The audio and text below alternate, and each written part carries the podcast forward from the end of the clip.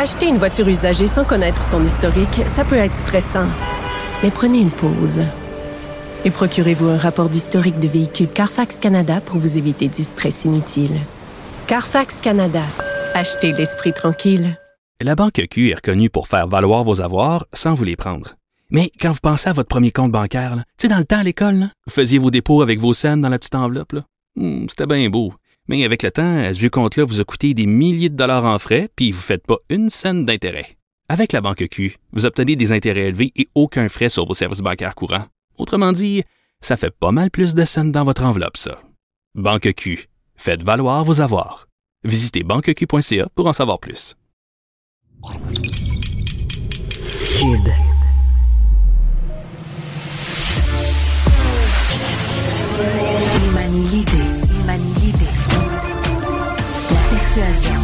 Le silence. Informé. Cultivé, rigoureux. Pour savoir et comprendre. Mario Dumont. Bienvenue à l'émission, bienvenue à Cube Radio. Bonjour euh, tout le monde, bonne fin d'après-midi. Euh, grosse journée à vous résumer en actualité. Je vais vous dire, euh, ça brasse sur tous les fronts. Euh, et euh, ben, en côté politique, on vient d'avoir l'annonce d'une démission. C'est peut-être pas une grosse surprise pour certains, mais le ministre ou l'ex-ministre, je devrais dire David Lametti, qui représentait le Parti libéral du Canada, le Parti libéral de Justin Trudeau dans le sud-ouest de Montréal, donc tire sa révérence. C'est souvent ce qui arrive, hein? On va chercher un candidat vedette. M. Trudeau est allé le chercher. euh, il était prof, prof de droit à l'Université McGill, très, très, très en vue. On le nomme ministre. Jusque-là, ça va très bien. C'est là qu'il se voyait ministre de la Justice d'un pays du, G, du G7, ministre de la Justice du Canada. Et euh, tout à coup, pout, pout, pout. On n'est pas si satisfait politiquement. On veut faire un remaniement qui va brasser euh, la cage. Et euh, puis, euh, le ministre Lametti devient le député David Lametti. Et euh, fallait s'y attendre, ça l'intéressait moins. Donc, euh, se retrouve embauché chez Faskin Martineau dans un cabinet prestigieux d'avocats. Euh, une job plus payante certainement, probablement que, que, que des simples députés. Et euh, tire sa référence. Donc, élection euh, partielle à prévoir pour euh, Justin Trudeau. D'ailleurs, en voyant ça, ça, ça- ça- c'est comme un rappel. Dis, ouais, François Legault, il pourrait pas faire un remaniement, lui. euh, ben, il doit penser à ça, que quand tu fais un remaniement, puis que tu prends un ministre, puis tu dis t'as pas été bon, tu t'en retournes simple député. euh, ça se peut qu'il accepte ça, mais ça se peut qu'il s'en aille chez eux aussi. Et quand tu as baissé autant dans les sondages que, que François Legault, ben, dans plusieurs circonscriptions, tu dis, OK, si le ministre quitte comme, comme député, ouvre son comté, mais je m'en vais d'une élection partielle, je vais me faire planter. Puis là, ça va encore faire comme dans Jean Talon, l'histoire. Ouais, dernière élection, il y avait eu un bon pourcentage, la CAQ, ça avait bien été, puis là, il se représente deux ans après, puis il perd ça. Fait que c'est juste un petit pensée-y bien de plus quand tu fais un remaniement. Maintenant, dans cette région-là, dans le coin de Ville-la-Salle, dans ce coin-là de Montréal, Justin Trudeau, de son côté, euh, devrait se considérer en terrain sûr et voir une élection partielle qui devrait être pas trop difficile à regagner. Acheter une voiture usagée sans connaître son historique, ça peut être stressant. Mais prenez une pause. Et procurez-vous un rapport d'historique de véhicule Carfax Canada pour vous éviter du stress inutile. Carfax Canada. Achetez l'esprit tranquille. La Banque Q est reconnue pour faire valoir vos avoirs sans vous les prendre. Mais quand vous pensez à votre premier compte bancaire, tu sais, dans le temps à l'école, vous faisiez vos dépôts avec vos scènes dans la petite enveloppe. Hmm, C'était bien beau. Mais avec le temps, ce vieux compte-là vous a coûté des milliers de dollars en frais, puis vous ne faites pas une scène d'intérêt. Avec la Banque Q, vous obtenez des intérêts élevés et aucun frais sur vos services bancaires courants. Autrement dit, ça fait pas mal plus de scènes dans votre enveloppe, ça. Banque Q, faites valoir vos avoirs. Visitez banqueq.ca pour en savoir plus. Les affaires publiques n'ont plus de secret pour lui. Les vrais enjeux. Les vraies questions. Les pédiatres de la Société canadienne de pédiatrie qui euh, y vont d'une euh, d'une étude, d'un avis euh, qui euh, lance vraiment la discussion, c'était dans le devoir ce matin, sur le fait que ce qu'on appelle, et là il faudra définir au cours de la discussion, mais ce qu'on appelle le jeu risqué. Euh, donc, euh, toutes les activités qui, qui sont un peu plus à risque de, de, de blessures, puis qu'on laisse aller, ben globalement sont bénéfiques. Que le jeu risqué euh, pour les enfants a finalement plus de bénéfices que les risques réels de blessures ou de dommages. Le docteur Émilie Beaulieu, pédiatre à Québec, membre du comité de prévention des blessures de la Société canadienne de pédiatrie, est avec nous. Bonjour. Bonjour. D'abord, qu'est-ce qu'on appelle le jeu risqué? Donc, le jeu risqué, c'est une forme de jeu qui est libre, euh, qui amène l'enfant là à euh, trouver une excitation et qui peut impliquer une possibilité de blessure. Donc, souvent, on va définir euh, les jeux risqués comme des jeux en hauteur, grimper, sauter. Ça peut être des jeux à, à grande vitesse, hein, comme euh, courir très vite, faire du vélo à grande vitesse. On parle aussi des fois de jeux avec des outils ou des jeux là où l'enfant peut avoir l'impression là, tu sais, qu'il qu'il peut se perdre ou qu'il va disparaître de la de la vue des parents. Donc il y a différents vraiment euh, exemples de jeux risqués. Puis tout ça dépend un peu de l'âge euh, de l'enfant. Oui, je comprends. Je comprends. Mais donc, vous dites, il y a du jeu risqué qui ne représente pas je suppose que vous ne voulez pas soumettre les enfants à des, réels dangers euh, ou, euh, par exemple, des risques de décès. Vous dites, il y a des jeux normaux où les parents... Parce que d'abord, si vous avez fait cette étude-là, c'est que vous considérez qu'il y a une tendance des parents modernes à quoi? Trop couver les enfants ou avoir tellement peur à une blessure qu'on les surprotège? Mais en fait, tu sais, ce qu'on réalise, c'est que les enfants, euh, on voit beaucoup de problèmes d'anxiété, euh, d'obésité, des enfants qui sont peu actifs, des enfants qui sont beaucoup devant les écrans. Et puis, euh, le jeu risqué, dans le fond, qui a été étudié depuis une vingtaine d'années, euh, répond quand même bien là en termes de bénéfices à tous ces euh, problèmes-là qu'on voit. Donc, le jeu risqué nous montre que les enfants deviennent plus actifs, donc avec des meilleurs indicateurs là, de santé cardiovasculaire. Euh, ils sont beaucoup moins euh, stressés, ils ont des meilleures relations là, euh, avec avec leur père, une meilleure estime d'eux-mêmes aussi. Donc, tout là des, des, des beaux bénéfices qui pourraient être profitables aux enfants. c'est surtout qu'on a assez d'études finalement pour nous dire, mais écoutez, finalement, le risque là, de blessure, il est pas si important que ça quand on compare aux bénéfices. Et surtout là, qu'on parle pas du tout de, de blessures sévères ou mortelles. On est vraiment plus de l'ordre des blessures mineures quand il y a quelque Parce que c'est un peu l'exercice que vous avez fait, comme une balance avec deux plateaux, puis vous avez mis dans un plateau les bénéfices, dans l'autre plateau euh, les risques de blessure, et c'est là que vous dites, vous, ça bascule, il y a plus d'avantages que de, que de dangers ou que d'inconvénients.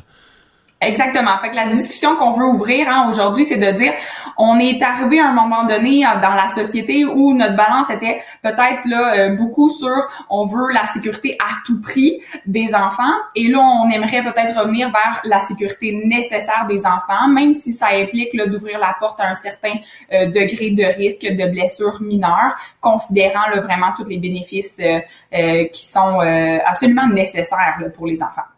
Ouais quand vous parlez d'enfants plus actifs, puis de vos craintes, évidemment, la, la sédentarité, puis les problèmes de santé ou d'obésité qui viennent avec, euh, ce qui vous incluez là-dedans, parce que bon, faut, faut comparer le jeune, qu'est-ce qu'il ferait d'autre, tu sais, euh, parce que s'il fait pas du jeu ou du jeu risqué ou du jeu qui le stimule, euh, pas clair qu'il va lire un roman d'Honoré de Balzac. La probabilité, c'est qu'il va finir sur euh, une console de jeux vidéo. La vérité, c'est si on regarde les choses en face, c'est il va jouer ou sur un cell ou sur une tablette.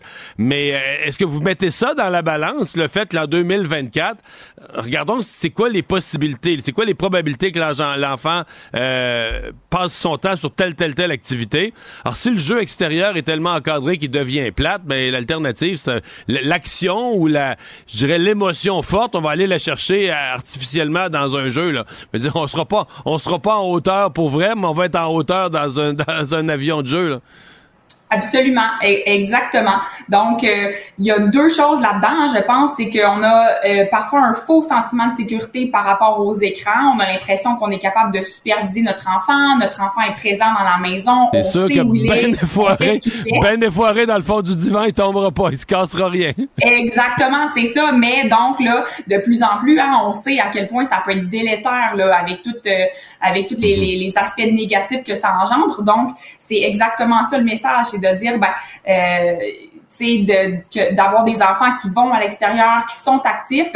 Oui, là, il y a toujours cette notion-là de blessure, mais tu sais, quand, quand, on la compare avec tous les effets négatifs de, de les avoir à l'intérieur, qui vont pas se blesser, mais qui que ça engendre plusieurs autres conséquences négatives, c'est vraiment exactement ça où on veut aller. On veut aussi amener l'enfant là, tu sais, à, à être impliqué dans du jeu libre, à être libre de choisir le jeu qu'il veut faire. Donc un peu à l'extérieur de toutes les activités qui sont structurées. Hein.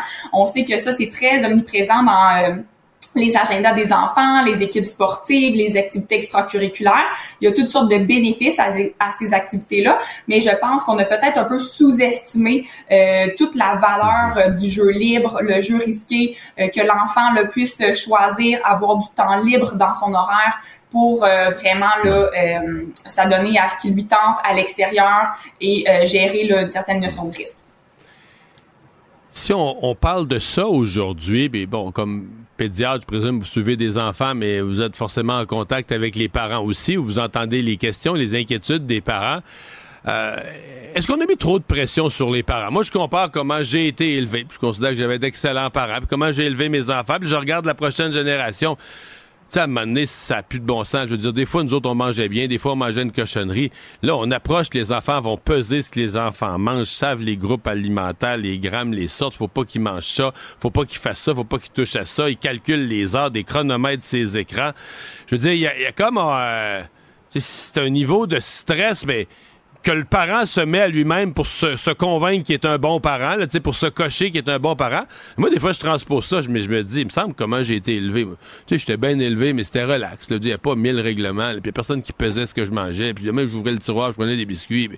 Sais, il me semble qu'il doit avoir un niveau de stress épouvantable sur les enfants. Non, dès que tout le monde se met une pression, puis là, dire, pour être plus en santé, oui, parce que là, t'as mangé la bonne graine, la bonne légumineuse, mais à la fin, si t'es stressé par tout ça, t'es-tu plus en santé? Je suis même pas sûr. Absolument. Donc, tu sais, je pense que c'est euh, c'est le côté négatif de l'information. Hein, de, on a accès à une information là, tu sais, en, en, tout temps. Donc, ça vient avec euh, ses mm. effets négatifs. Je pense que c'est surtout beaucoup de charge mentale, effectivement, pour les enfants, pour les parents. Donc, c'est exactement ce qu'on veut faire là, aujourd'hui avec ces énoncés-là. J'espère que ce sera pas perçu comme, bon, encore des recommandations qu'il faut suivre, puis, tu sais, euh, ajouter à la charge mentale. C'est vraiment l'inverse, plutôt de dire, ouvrons la discussion en tant que société pour dire, euh, on, on, a de la place là, pour laisser aller un petit peu nos enfants, faire confiance à nos enfants et à leurs parents, puis c'est correct d'accepter une certaine, un certain niveau de risque là, euh, dans les jeux qu'ils entreprennent. Docteur Beaulieu, merci d'avoir été là. merci, c'est gentil. Bye bye. Acheter une voiture usagée sans connaître son historique, ça peut être stressant. Mais prenez une pause. Et procurez-vous un rapport d'historique de véhicule Carfax Canada pour vous éviter du stress inutile. Carfax Canada. Achetez l'esprit tranquille. La Banque Q est reconnue pour faire valoir vos avoirs sans vous les prendre. Mais quand vous pensez à votre premier compte bancaire, tu sais, dans le temps à l'école, vous faisiez vos dépôts avec vos scènes dans la petite enveloppe. Hmm, c'était bien beau. Mais avec le temps, à ce compte-là vous a coûté des milliers de dollars en frais, puis vous ne faites pas une scène d'intérêt. Avec la Banque Q, vous obtenez des intérêts élevés et aucun frais sur vos services bancaires courants. Autrement dit, ça fait pas mal plus de scènes dans votre enveloppe, ça. Banque Q Faites valoir vos avoirs. Visitez banqueq.ca pour en savoir plus. Les rencontres de l'art. Lieu de rencontre où les idées se bousculent. Où la libre expression et la confrontation d'opinions secouent les conventions.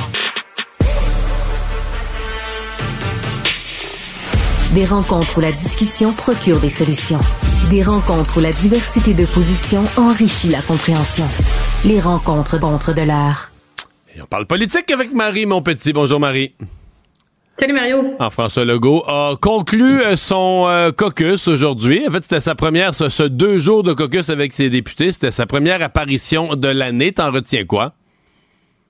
Ben écoute, euh, comme on dirait, la marmotte est sortie un peu de sa tanière et euh, a-t-elle vu son ombre ou pas? En tout cas, elle nous annonçait pas l'hiver, mais elle nous annonçait à tout le moins des années plutôt difficiles euh, à venir parce qu'il nous a quand même parlé de rigueur budgétaire. Mais avant de tomber là-dessus, moi, je voulais revenir, Mario, sur sur les principes, les, les premières paroles qu'il qu'il nous a adressées à nous. C'était quand même organisé où les journalistes pouvaient être là quand il s'est adressé à ses députés, mais même dans son point de presse aujourd'hui, il est revenu sur l'importance euh, pour ses députés, son équipe, euh, d'être discipliné, d'avoir une certaine cohésion. Puis je t'entendais à ton émission ce matin à SCN, justement, tu sais, souligner le fait que tu disais, ben c'est bien le fun hein, de savoir comment, euh, tu sais, de gérer le comportement de son caucus, mais euh, puis tu sais, je, je, t'entendais dire, peut-être qu'au point de presse, il va nous annoncer c'est quoi sa vision, puis c'est quoi sa direction, puis c'est quoi ses projets pour l'année. Ben non, moi j'attendais la même chose aussi. Je me disais le premier parce que,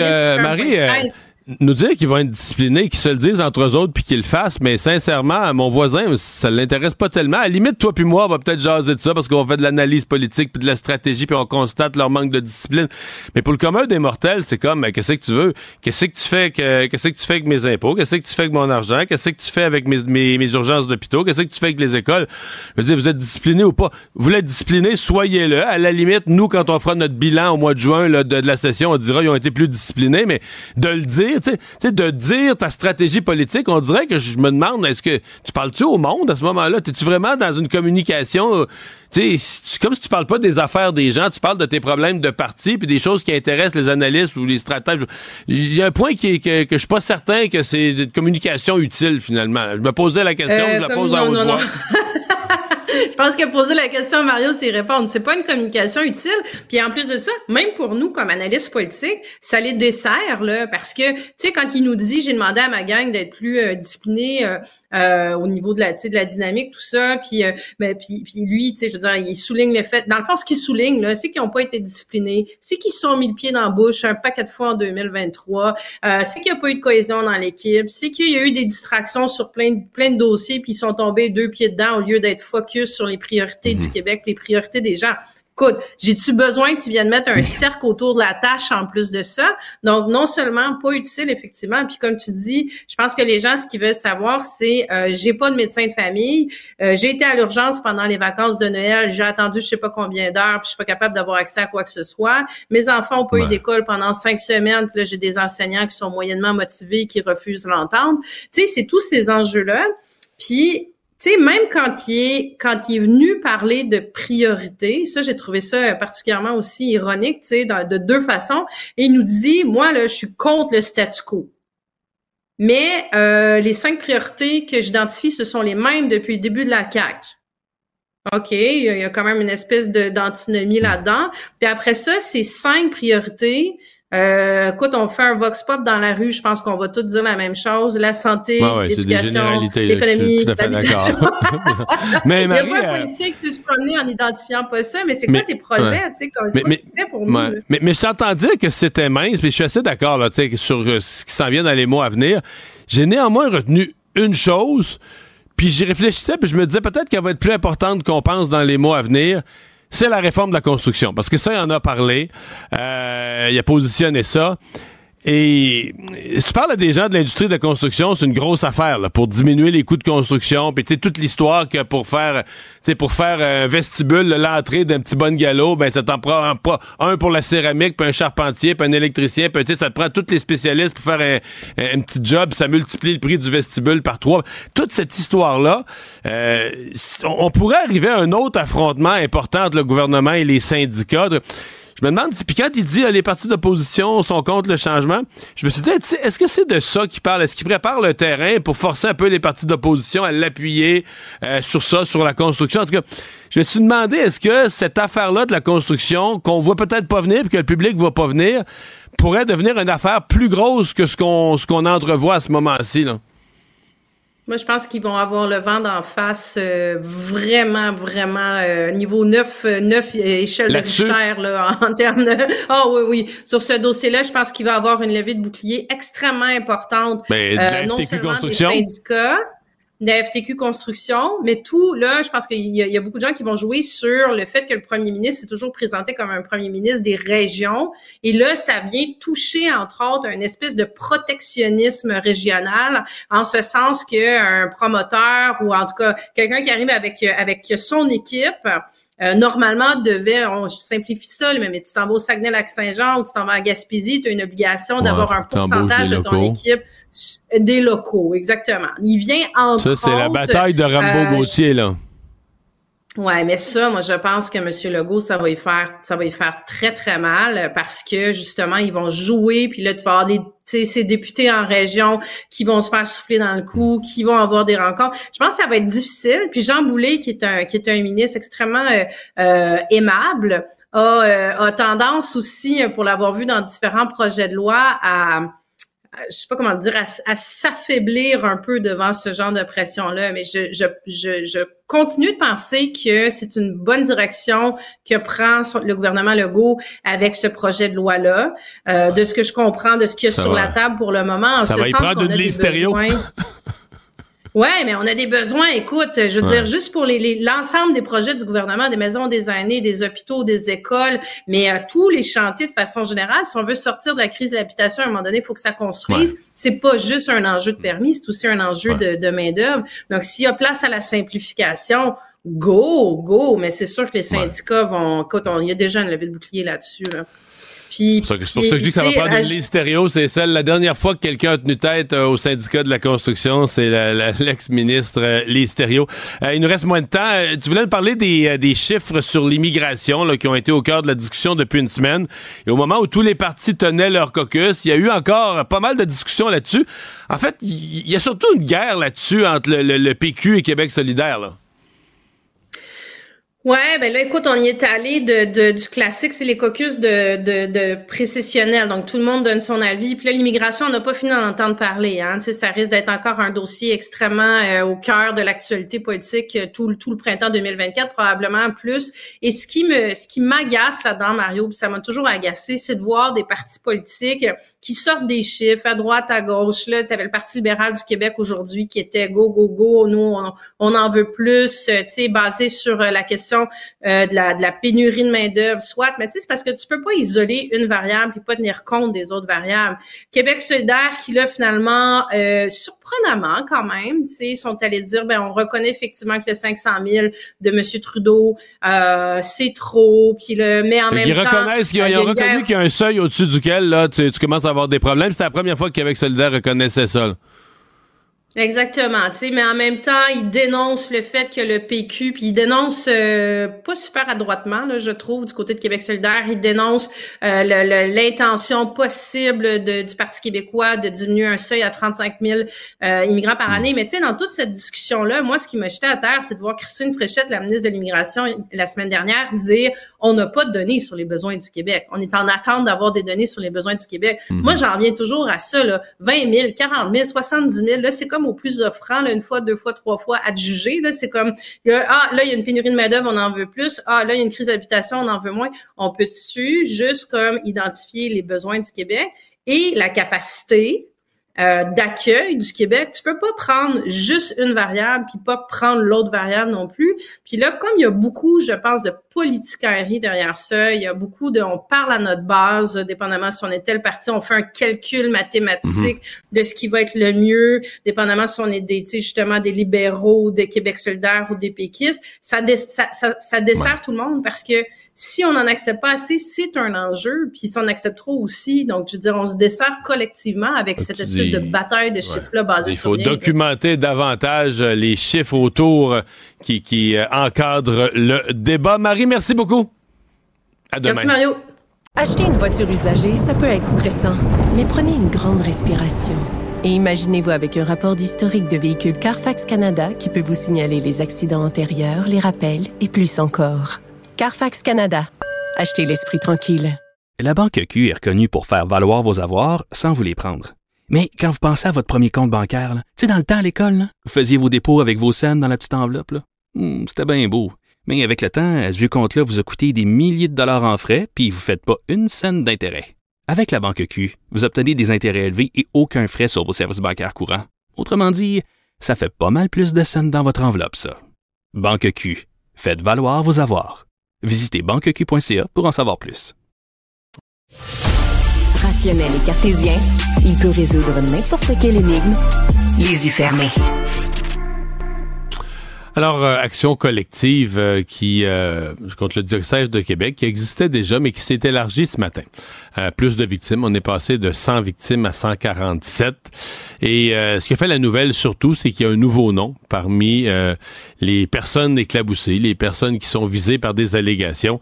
C'est le cardinal Gérald Cyprien Lacroix, euh, cardinal à Québec, qui, bon, dans un dossier, on dit de l'année 87 ou 88, 1987-88, aurait posé des gestes contre une victime qui a porté plainte. Donc, il s'ajoute à la liste des plaintes et lui, donc, s'ajoute à la liste des personnes qui sont qui sont visées. On va parler avec euh, Roger Lessard, porte-parole de présumées victimes d'agressions sexuelles par des prêtres. Monsieur Lessard, bonjour. Oui, bonjour, Monsieur Dumont. Oui. Euh, d'abord, avant de parler de ce cas-là précis, parlez-nous de ce qui s'est passé aujourd'hui, parce que c'est quand même un élargissement important de l'action collective en termes de, nombre de victimes. Euh, ben, c'est sûr que avec j'ai appris ces chiffres-là. la dernière fois j'en ai entendu parler, c'était 140. On est rendu à 147 et il y a 90 agresseurs dont Cyprien Lacroix et Marc Ouellette. Euh, c'est sûr que euh, la nouvelle aujourd'hui avec euh, Gérald Cyprien Lacroix, là, ça surprend.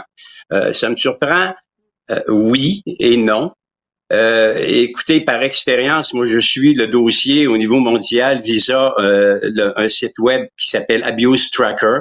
Il y a plusieurs, il y a plusieurs cardinaux qui ont été condamnés, qui ont, qui ont abusé, plusieurs évêques aussi. Euh, écoutez, juste euh, le, pape euh, François, au début de son mandat, on, disait qu'il avait, qu'il avait qui avait protégé les, prêtres en Argentine. Euh, dernièrement, Paul, ben, dernièrement, il y a deux, trois ans, on accusait euh, Benoît XVI, qui, était évêque en Allemagne, d'avoir protégé les prêtres pédophiles. Et, et Jean-Paul II, en, en, Pologne, je veux dire, les, les, Polonais, il y en a qui ont demandé de le décanoniser. Je veux dire, il a, il a protégé les prêtres pédophiles pendant tout près de 27 ans durant son règne. Fait que quand, quand j'ai su ça aujourd'hui au niveau de Gérald Cyprien Lacroix, ben là, par expérience, euh, écoutez, les, victimes qui, après 30, 40 ans, décident de sortir de Londres, dans ces circonstances-là où euh, Gérald Cyprien Lacroix a dit à des victimes, faut pas t'en parler, ça va tuer ta mère, et que là, après des années, euh, à la mort de sa mère, après la mort de sa mère, elle décide de sortir de l'ombre. Écoutez, on, on sort pas de l'ombre comme ça. Là. Il y a présomption d'innocence, c'est sûr, avec euh, Gérald Cyprien Lacroix, mais il faut, euh, faut se rendre compte que la victime, euh, moi, j'ai jamais vu de victime après 40 ans qui, qui, qui vont dire, qui vont sortir de l'ombre, puis que ça, va être la, la foutaise. Parce que c'est, vous venez de la, de, de la résumer ou de l'effleurer vite. C'est l'histoire ou c'est la, la, version qui explique euh, l'avocat dans ce cas-ci. C'est que cette dame, la raison pour laquelle elle n'a pas parlé, c'est que elle, sa mère était croyante et elle, on, elle s'était convaincue que si elle dénonçait cette situation, sa mère vivrait une culpabilité là euh, trop grande. Et donc, L'avocat dit au décès de sa mère, là, tout de suite après les funérailles de sa mère, elle s'est rendue porter plainte. C'est ce que vous entendez vous aussi? Exactement, exactement. C'est ce que j'ai. C'est ce qui donne une grande crédibilité à la victime. Et vous savez, euh, moi, ça fait 13 ans que, euh, que j'accompagne des victimes euh, qui ont été abusées par les prêtres. Moi, j'ai pas été abusé, mais j'ai des amis qui ont été abusés. Et il s'est passé quelque chose avec Gérald Cyprien Lacroix. Euh, nous, on a vécu une expérience très pénible avec Gérald Cyprien Lacroix. Euh, Pierre Bolduc, il est requérant présentement au recours collectif euh, du diocèse de Québec. Pierre Bolduc et moi, il y a quelques années, où nous voulions rencontrer Gérald Cyprien Lacroix. Et il n'a jamais voulu. Et ce qu'il a, a fait, il a dit, faut vous rencontrer des bénévoles. Alors, on a fait la démarche, on a dit, on aimerait savoir le nom des bénévoles et leur profession. Gérald Cyprien Lacroix nous répond le nom des bénévoles nous dit pas le nom de la profession. Là, j'ai le courriel des euh, l'adresse courriel des, euh, euh, de ceux-là qu'on était pour rencontrer. Je leur demande, Gérald Cyprien Lacroix a oublié de nous donner votre profession. Pourriez-vous nous le dire? Réponse, on est des bénévoles. Gérald Cyprien Lacroix nous a envoyé deux bénévoles, dont un était un avocat spécialisé en recours collectif. Euh, c'est pas fort, là. C'est un manque de respect carrément envers, envers la, victime qui était Pierre Bolduc à l'époque. Et pourtant, Gérard Cyprien Lacroix a toujours dit on est près des victimes, on, on, les aide, etc. Mais je veux dire, Québec, ça, je, je, viens juste de vous dire. Il y a, d'autres diocèses où il y a eu des règlements, euh, des, ben, des, règlements hors cours. J'ai failli dire à l'amiable. Je sais pas si le mot à l'amiable est trop fort, mais en tout cas, on a décidé. Euh, même chose pour des communautés religieuses, là, comme des diocèses qui ont décidé de régler hors cours parce que bon, le dossier était accablant, puis ils voulaient pas aller devant un juge avec ça, puis ils préféraient sortir des montants d'argent puis de, compenser les victimes sur soit une, suivant une entente. Euh, à Québec, ça n'a pas été possible jusqu'à maintenant. C'est un des diocèses où on dit que cette négociation-là n'a pas, a pas pu avancer. Là. Non, euh, c'est ça. Moi, le, contact que j'ai avec euh, Alain Arsenault et Justin Louis, là, qui, euh, qui, qui, qui, est du cabinet Arsenault, là, c'est que il y a, il y a des petites choses, il y a des, des choses qui accrochent. On, on, étire ça et c'est malheureux là. Je veux dire, moi je pense que Gérald Cyprien Lacroix, qui est à, à la tête de ce diocèse-là devrait, euh, euh, il s'est jamais excusé d'ailleurs, hein. le pape s'est excusé quand il est venu, mais Gérald Cyprien Lacroix ne s'est jamais excusé. Et est-ce qu'il met les bâtons dans les roues? Pourtant, ils ont l'argent pour. Là. En, 2021, il y avait 94 millions de placements à long terme selon l'Agence de revenus du Canada. Donc, pourquoi, pourquoi est-ce qu'ils règlent pas ça? Monsieur Dumont, ça fait dix ans que j'accompagne des victimes. On a fait abolir le délai de prescription qui fait en sorte qu'on a le droit d'intenter un procès civil ou, des recours collectifs, il y en a plusieurs comme c'est là. Euh, pourquoi qu'ils payent pas? Je veux dire, ils sont coupables. Je n'ai jamais vu euh, au niveau mondial une organisation, une congrégation ou un diocèse qui disait non coupable quand il allait en procès. C'est impossible. Surtout quand il y a 147 victimes et 90 agresseurs. Donc, pourquoi qu'ils règlent pas ça euh, au, au, plus vite pour que les victimes puissent tourner la page? C'est incroyable. On va surveiller les prochaines étapes. Euh, Roger Lessard, porte-parole de victimes d'agressions sexuelles euh, par des prêtres. Merci d'avoir été là. Au revoir. Merci, M. Dumont. Au revoir. Acheter une voiture usagée sans connaître son historique, ça peut être stressant. Mais prenez une pause. Et procurez-vous un rapport d'historique de véhicule Carfax Canada pour vous éviter du stress inutile. Carfax Canada. Achetez l'esprit tranquille. La Banque Q est reconnue pour faire valoir vos avoirs sans vous les prendre. Mais quand vous pensez à votre premier compte bancaire, tu dans le temps à l'école, vous faisiez vos dépôts avec vos scènes dans la petite enveloppe. Hmm, c'était bien beau. Mais avec le temps, ce vieux compte-là vous a coûté des milliers de dollars en frais, puis vous ne faites pas une scène d'intérêt. Avec la banque Q, vous obtenez des intérêts élevés et aucun frais sur vos services bancaires courants. Autrement dit, ça fait pas mal plus de scènes dans votre enveloppe, ça. Banque Q, faites valoir vos avoirs. Visitez banqueq.ca pour en savoir plus. Les affaires publiques n'ont plus de secret pour lui. Les vrais enjeux. Les vraies questions. Mario, je te lance d'entrée de jeu sur une question d'un auditeur qu'on a reçu, Monsieur Simard, qui veut savoir est-ce que c'est une bonne idée pour François Legault d'être moins présent dans les médias? Euh, globalement, oui. En fait, c'est parce qu'il faut partir d'où on partait. Si je compare avec d'autres premiers ministres avant, lui était très présent. Puis, je pense que c'est un peu dans sa personnalité. Il aime ça jaser. Tu sais, comme on dit au Québec, c'est un jaseux. Donc, moi, j'ai en tête des points de presse avant les fêtes. Ça négociait aux tables de négociation avec les syndicats, les grévistes étaient dans la rue. C'est le genre de moment où faut pas te mettre d'huile sur le feu. Chaque mot compte. Puis on sentait, même des fois, on entendait que quand il partait de son bureau avec ses conseillers, c'était entendu qu'il disait rien, qu'il en fait, qu'il disait juste « Ah, ça négocie aux tables, on les laisse faire ». Mais c'était plus, fort. Ah, c'était plus fort que lui. Il arrivait au micro. Il arrivait au micro. Ben là, le journaliste le piquait avec une petite question. Ouais, mais là, les enfants devraient pas être à l'école. Ah oui, les enfants devraient être à l'école. Et là, il mettait de l'huile sur le feu. Alors, je pense que quand il parle de la discipline puis tout ça, ça l'inclut, là. Il va parler moins, moins sur tous les sujets. Il va parler encore quand la, quand la Chambre va siéger, là, tous les jours, entre son bureau puis la période des questions, il passe dans le corridor où sont les journalistes. Mais, euh, exemple, est-ce qu'il va commenter sur un sujet, choisir, dire aujourd'hui, je vais dire quelque chose là-dessus, mais pas 4-5 sujets où tu risques de te mettre les pieds d'un plat ou de dire une phrase de trop? Moi, je pense qu'il y a quelque chose qui veulent changer. Par contre, là, euh, l'être humain et l'être humain, c'est quoi la phrase? Chasser le naturel? Et il revient au galop. Ah, je m'en souvenais plus, ouais. je pense que c'est ça. fait qu'on essaie de le mettre dans les rangs jusqu'à temps que peut-être. On euh, verra.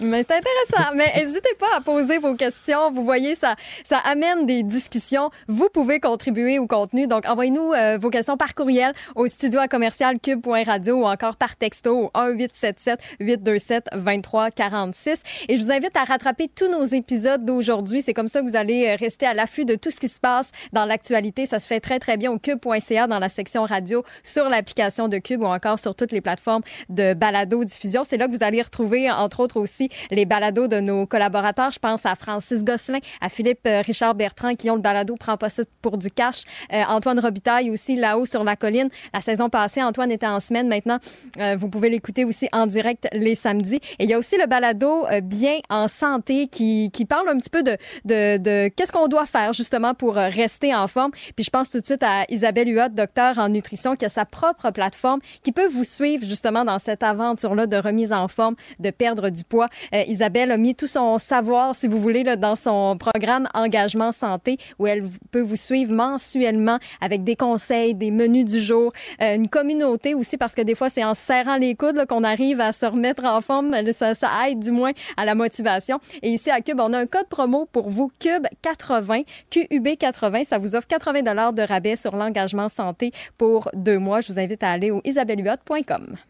Acheter une voiture usagée, ça peut être stressant, mais prenez une grande respiration. Et imaginez-vous avec un rapport d'historique de véhicule Carfax Canada qui peut vous signaler les accidents antérieurs, les rappels et plus encore. Carfax Canada. Achetez l'esprit tranquille. La Banque Q est reconnue pour faire valoir vos avoirs sans vous les prendre. Mais quand vous pensez à votre premier compte bancaire, tu sais, dans le temps à l'école, vous faisiez vos dépôts avec vos scènes dans la petite enveloppe. Hmm, c'était bien beau. Mais avec le temps, ce vieux compte-là vous a coûté des milliers de dollars en frais, puis vous ne faites pas une scène d'intérêt. Avec la banque Q, vous obtenez des intérêts élevés et aucun frais sur vos services bancaires courants. Autrement dit, ça fait pas mal plus de scènes dans votre enveloppe, ça. Banque Q, faites valoir vos avoirs.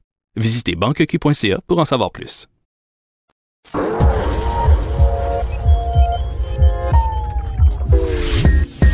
Savoir et comprendre les plus récentes nouvelles qui nous touchent. Tout savoir en 24 minutes. minutes. Bienvenue à Tout savoir en 24 minutes. Bonjour Mario. Bonjour.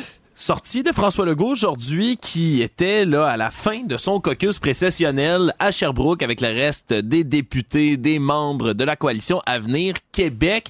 Et là, ben, on avait déjà averti du côté de son ministre des Finances, là, monsieur Éric Girard, plutôt aujourd'hui, que ça allait être difficile de revenir à l'équilibre budgétaire comme il était fixé pour 2027-2028. Que nos finances sont moins belles qu'elles étaient sont moins belles qu'elles étaient. dans le bord de la chenoute. Oui, évidemment, dans cette économie, dit-on souvent par les temps qui courent, hein, c'est une économie qui est difficile, un ralentissement, une croissance qui est à zéro complètement en ce moment. Mais lorsque François Legault est sorti ce matin, ben, il a énuméré une autre des raisons qui, selon lui, va venir impacter les finances de l'État. Ben, c'est évidemment l'entente qui a été passée avec les différents syndicats de l'éducation en ce moment. Parce que quand même, une hausse salariale de 17,4% sur 5 ans. On Mais 6% dès la première année. Si on pense au prochain budget du ministre Girard, c'est 6% dès la première année. Ça, ça, ça c'est 11 milliards de dollars par année. À peu dans le budget. Ouais, à terme, c'est ça, exactement. À terme, c'est 11 milliards que ça va représenter par année. Et le, donc là, t'as as les deux, là un ralentissement de l'économie, ce qui fait que l'argent rentre moins dans les coffres du gouvernement, puis tout à coup, tu te mets de nouvelles dépenses. Et ce qui est clair, le gouvernement avait planifié de payer mieux ses employés, avait, payé, avait planifié des sommes. Mais c'est évident que dans le temps des fêtes, quand ils ont voulu régler, après les grèves, régler un peu d'urgence entre Noël et le jour de l'an, c'est certain qu'ils ont sorti de l'argent qu'il n'y avait pas. Là. Ils ont sorti plus que tout ce qui était prévu. Puis là, il ben, faut que tu essaies de rebalancer ça dans le budget. Donc, euh, moi, j'en retiens qu'il restera plus beaucoup d'argent pour les autres priorités, là. toutes les autres nouveautés. Euh, oui. baisser vos attentes. C'est un peu ce qui était énuméré par François Legault, qui a quand même dit que ça allait être de la rigueur budgétaire, mais qui était hors de question de couper dans les services. C'est quelque chose qui a martelé tout le long ce matin en disant que c'est hors de question de couper là-dedans. Lui qui parle plutôt mais de rigueur budgétaire, veut pas évoquer le mot euh, le mot ONI Mario au Québec? Austérité. non, austérité, on dit plus ça. Non, mais en fait, ils vont, je pense qu'ils vont parler aussi d'efficacité. Mais tu sais, le mot efficacité, c'est de faire plus avec moins. Euh, ça aussi, là, c'est la rigueur, l'efficacité, mais c'est toutes les choses que tu fais quand tu es serré financièrement. Oui, puis être serré financièrement, ça vient aussi avec ben, cette baisse des impôts des Québécois qui avait été annoncée l'an dernier par la CAQ. C'est quand même 9,2 milliards de dollars de moins de revenus dans les poches de l'État. Malgré tout, François Legault s'est dit satisfait, heureux d'avoir eu, selon lui, le courage de faire cette mesure-là et de la mettre de l'avant. Et c'est des solutions, justement, pour éviter tout ça, pour éviter d'être trop dans le trou, peut-on le dire c'est de la réduction de la bureaucratie un peu partout dans l'État québécois, mais aussi la création de richesses. Et là, ça vient avec toutes sortes d'annonces, entre autres, mais celle qui accompagne le nouveau projet là, pour revitaliser le secteur de la construction au Québec, qui devrait être déposé, là, la réforme de l'industrie de la construction, dès la reprise là, de la joute politique à l'Assemblée nationale la semaine prochaine. Et, si on parle d'une vraie nouveauté, d'une vraie nouvelle, c'est peut-être celle-là aujourd'hui. Et je dirais aux gens, préparez-vous là. Euh, c'est d'abord c'est majeur. Euh, moi, je n'ai pas encore vu le projet, mais je souhaite une réforme en profondeur de la construction au Québec. Euh, pourquoi? Ben parce que on, a eu ce débat-là dix fois plutôt qu'une. Il y a beaucoup trop de métiers spécialisés, compliqués. Tu sais, dans le résidentiel, exemple, est-ce que ça coûte construire une maison? Mais la facture est accrue parce que, ah ben là, ça t'en prend un poser de la céramique. Le charpentier n'a pas le droit de toucher à la céramique. Puis un Tu sais, tout le monde n'a pas le droit de faire. Fait que là, faut que tu fasses venir des spécialistes. Puis le spécialiste se tourne les pouces en attendant que l'autre ait fini. Fait que, tu sais, tout ça, là, coûte cher. Ça coûte tant cher en argent, mais en temps. En temps et en argent. Puis, euh, là, on est à dire, il faut construire plus il faut être plus efficace dans la construction, il faut construire pour moins cher, il faut baisser le coût de se loger. Fait que la réforme de la construction, en plus, là, tu vas avoir besoin du monde pour rénover le résidentiel, pour construire du résidentiel, pour rénover les écoles, pour rénover les hôpitaux, euh, pour construire du Hydro-Québec, là, que ce soit des barrages, que ce soit des centrales. Euh, donc, il va y avoir énormément de besoins dans la construction. Donc, c'est une c'est le temps là, de mettre en place une vraie réforme des, des, règles de la construction. Sauf que tu sais que tu fais ça, tu t'attaques à FTQ Construction, là, qui a toutes les chasses gardées. Puis... Oui, c'est disons que c'est un gros moment pour la Coalition oh, Québec de s'attaquer aux syndicats un peu partout, là, dans différents domaines. Et il a parlé beaucoup aujourd'hui, M. Legault, ben, de la réforme de la construction, oui, en région particulièrement, d'attirer de la main-d'œuvre en région parce que c'est ce que ça va inclure quand même de devoir mhm. amener des projets de barrages gigantesques, d'autres projets énergétiques d'Hydro-Québec, entre autres. C'est d'amener de la main-d'œuvre. Est-ce qu'ils vont, est-ce qu'ils vont faire sauter ou sous, assouplir les règles à la Rambo Gauthier? Tu sais, Rambo Gauthier qui voulait pas que les travailleurs de l'extérieur, il y avait des chantiers, exemple la Romaine. Moi, je, respecte beaucoup la de la Côte-Nord. J'ai plein d'amis sur la Côte-Nord. J'ai toujours pensé qu'attends un petit peu, la romaine, là, tous les Québécois payent pour ça. Fait que, si le chômage, à l'époque, le chômage était à 15% à Gaspésie. Si les travailleurs de la construction de la Gaspésie veulent prendre le traversier, puis aller, traverser à Matane, de Matane, puis aller à Bécomo, puis aller travailler sur la Côte-Nord un peu. Mais là, Rambo, non. C'est des bassins. Tes règles de la FTQ, puis la construction, puis on a des bassins, puis c'est les travailleurs de notre région, puis on veut pas voir les gens de l'extérieur. Ah, peut-être que le gouvernement va vouloir aller chercher un peu de souplesse là-dessus, pas nécessairement euh, complètement rendre euh, inopérants les mécanismes pour protéger ou prioriser les travailleurs de la région, mais peut-être ouvrir que tu puisses passer d'une région à l'autre. Et ça, ça pourrait donner lieu à des guerres épiques dans le monde de la construction. Oui, donc ça va. Euh, ça ah va. c'est à surveiller. C'est à surveiller. Ça commence dès la semaine prochaine, donc avec cette rentrée parlementaire au Québec. Tout savoir en 24 minutes. C'était aussi la sortie ben, d'à peu près tous les caucus politiques aujourd'hui, même chose au fédéral, alors qu'on a continué à parler là, beaucoup de ce qui s'enligne pour les libéraux fédéraux au pouvoir, le parti de Justin Trudeau. Mais une nouvelle qui est venue peut-être éclipser les autres, euh, quelqu'un qui s'en va, lui, qui a annoncé qu'il allait quitter ses fonctions, c'est l'ancien ministre de la Justice, puis un des députés libéraux de Montréal, M. David Lametti, qui annonçait là, sa démission, qui va être effective dès le 1er février. Semble-t-il qu'il a fait là, une annonce émotive à ses collègues aujourd'hui, alors qu'on est à quelques jours seulement de la reprise des travaux au Parlement. Mais là, euh, faisons un petit peu d'histoire. Oui. M. Trudeau, euh, lui, n'était pas de la première cuvée de M. Trudeau en 2015 quand il s'est présenté. Il est allé le chercher en cours de mandat. Il est allé le chercher en disant, je dois faire de toi un ministre important. Il a fait quitter une belle job de prof de droit à l'université McGill de mémoire, puis euh, il l'a mis ministre de la Justice. Fait que ça. Ouais, il est venu remplacer Jody Wilson-Raybould. C'est ça. Après ça, c'était parfait là. Il devenait ministre d'un pays du G7, c'était très prestigieux. Ministre de la Justice, je devrais dire, d'un pays du G7 pour un grand juriste, une promotion. Mais là, Alex, la journée que tu prends quelqu'un qui est dans un poste de prestige comme ça, puis tu lui dis, tu retournes simple député. Parmi les hypothèses que tu dois envisager de ce qui pourrait arriver, c'est qu'il sac tout ça là, puis qu'il s'en aille faire d'autres choses. Et c'est exactement ce qui arrive. Puis là, il vient de signer un deal avec un grand cabinet d'avocats. Fasken Martineau va gagner plus d'argent. Euh, puis probablement que simple député, c'est triste à dire, ça ne l'a jamais intéressé. Oui, on se comprend qu'il y a des candidats comme ça qui se lancent en politique parce qu'on leur promet certains postes, qui quittent des emplois très prestigieux, puis il a été écarté dans le remaniement puis là, on sait peut-être, peut-être, moi, je, présente ça un peu froidement en disant, tu sais, il veut pas être simple député, mais Peut-être que si on y parlait personnellement, si on était son ami personnel, il nous dirait qu'il est énormément vexé, choqué, euh, outré, dégoûté d'avoir été mis de côté par Justin Trudeau, puis qu'il veut plus travailler avec lui tout, puis dans son parti. Et euh, fait qu'on sait pas là, tu sais. Mais tasser quelqu'un, tu prends quelqu'un qui a été recruté pour être ministre, qui a été ministre dans un poste prestigieux, puis tu le renvoies simple député. Dis-toi bien des choses qui peuvent arriver, c'est qu'il qu tout ça là. Actualité. Je reviens au Québec parce que la ministre des Sports, Isabelle Charret, aujourd'hui a fait une sortie en réponse à ce qui a été vivement dénoncé, ou du moins ce qui est vivement dénoncé depuis un bon moment déjà, particulièrement dans les arénas du Québec, mais de manière plus globale dans tout le sport amateur. Mais la violence, multiplication de la violence, oui contre les joueurs, oui contre les entraîneurs, mais particulièrement des comportements violents contre les arbitres, les officiels de différents matchs. Là. On le sait, on a, il y a une pénurie le monumentale d'arbitres à peu près tous les sports amateurs. Ce, matin, j'ai parlé à Gabriel Grégoire, qui est le chef des arbitres là, dans le coin de Napierville, Saint-Rémy. Lui, euh, ça en est venu au coup, là. Oui. Il y a un parent, il était, il était pas arbitre sur la glace, il était chef des arbitres, mais un parent qui était insatisfait de l'arbitrage est allé le voir après le match, puis est allé exprimer va dire poliment comme ça, exprimer son insatisfaction euh, face au travail des arbitres. Voilà. Puis M. Grégoire, il a expliqué, ben, on a un travail à faire, puis les parents étaient visiblement pas, pas contents des réponses.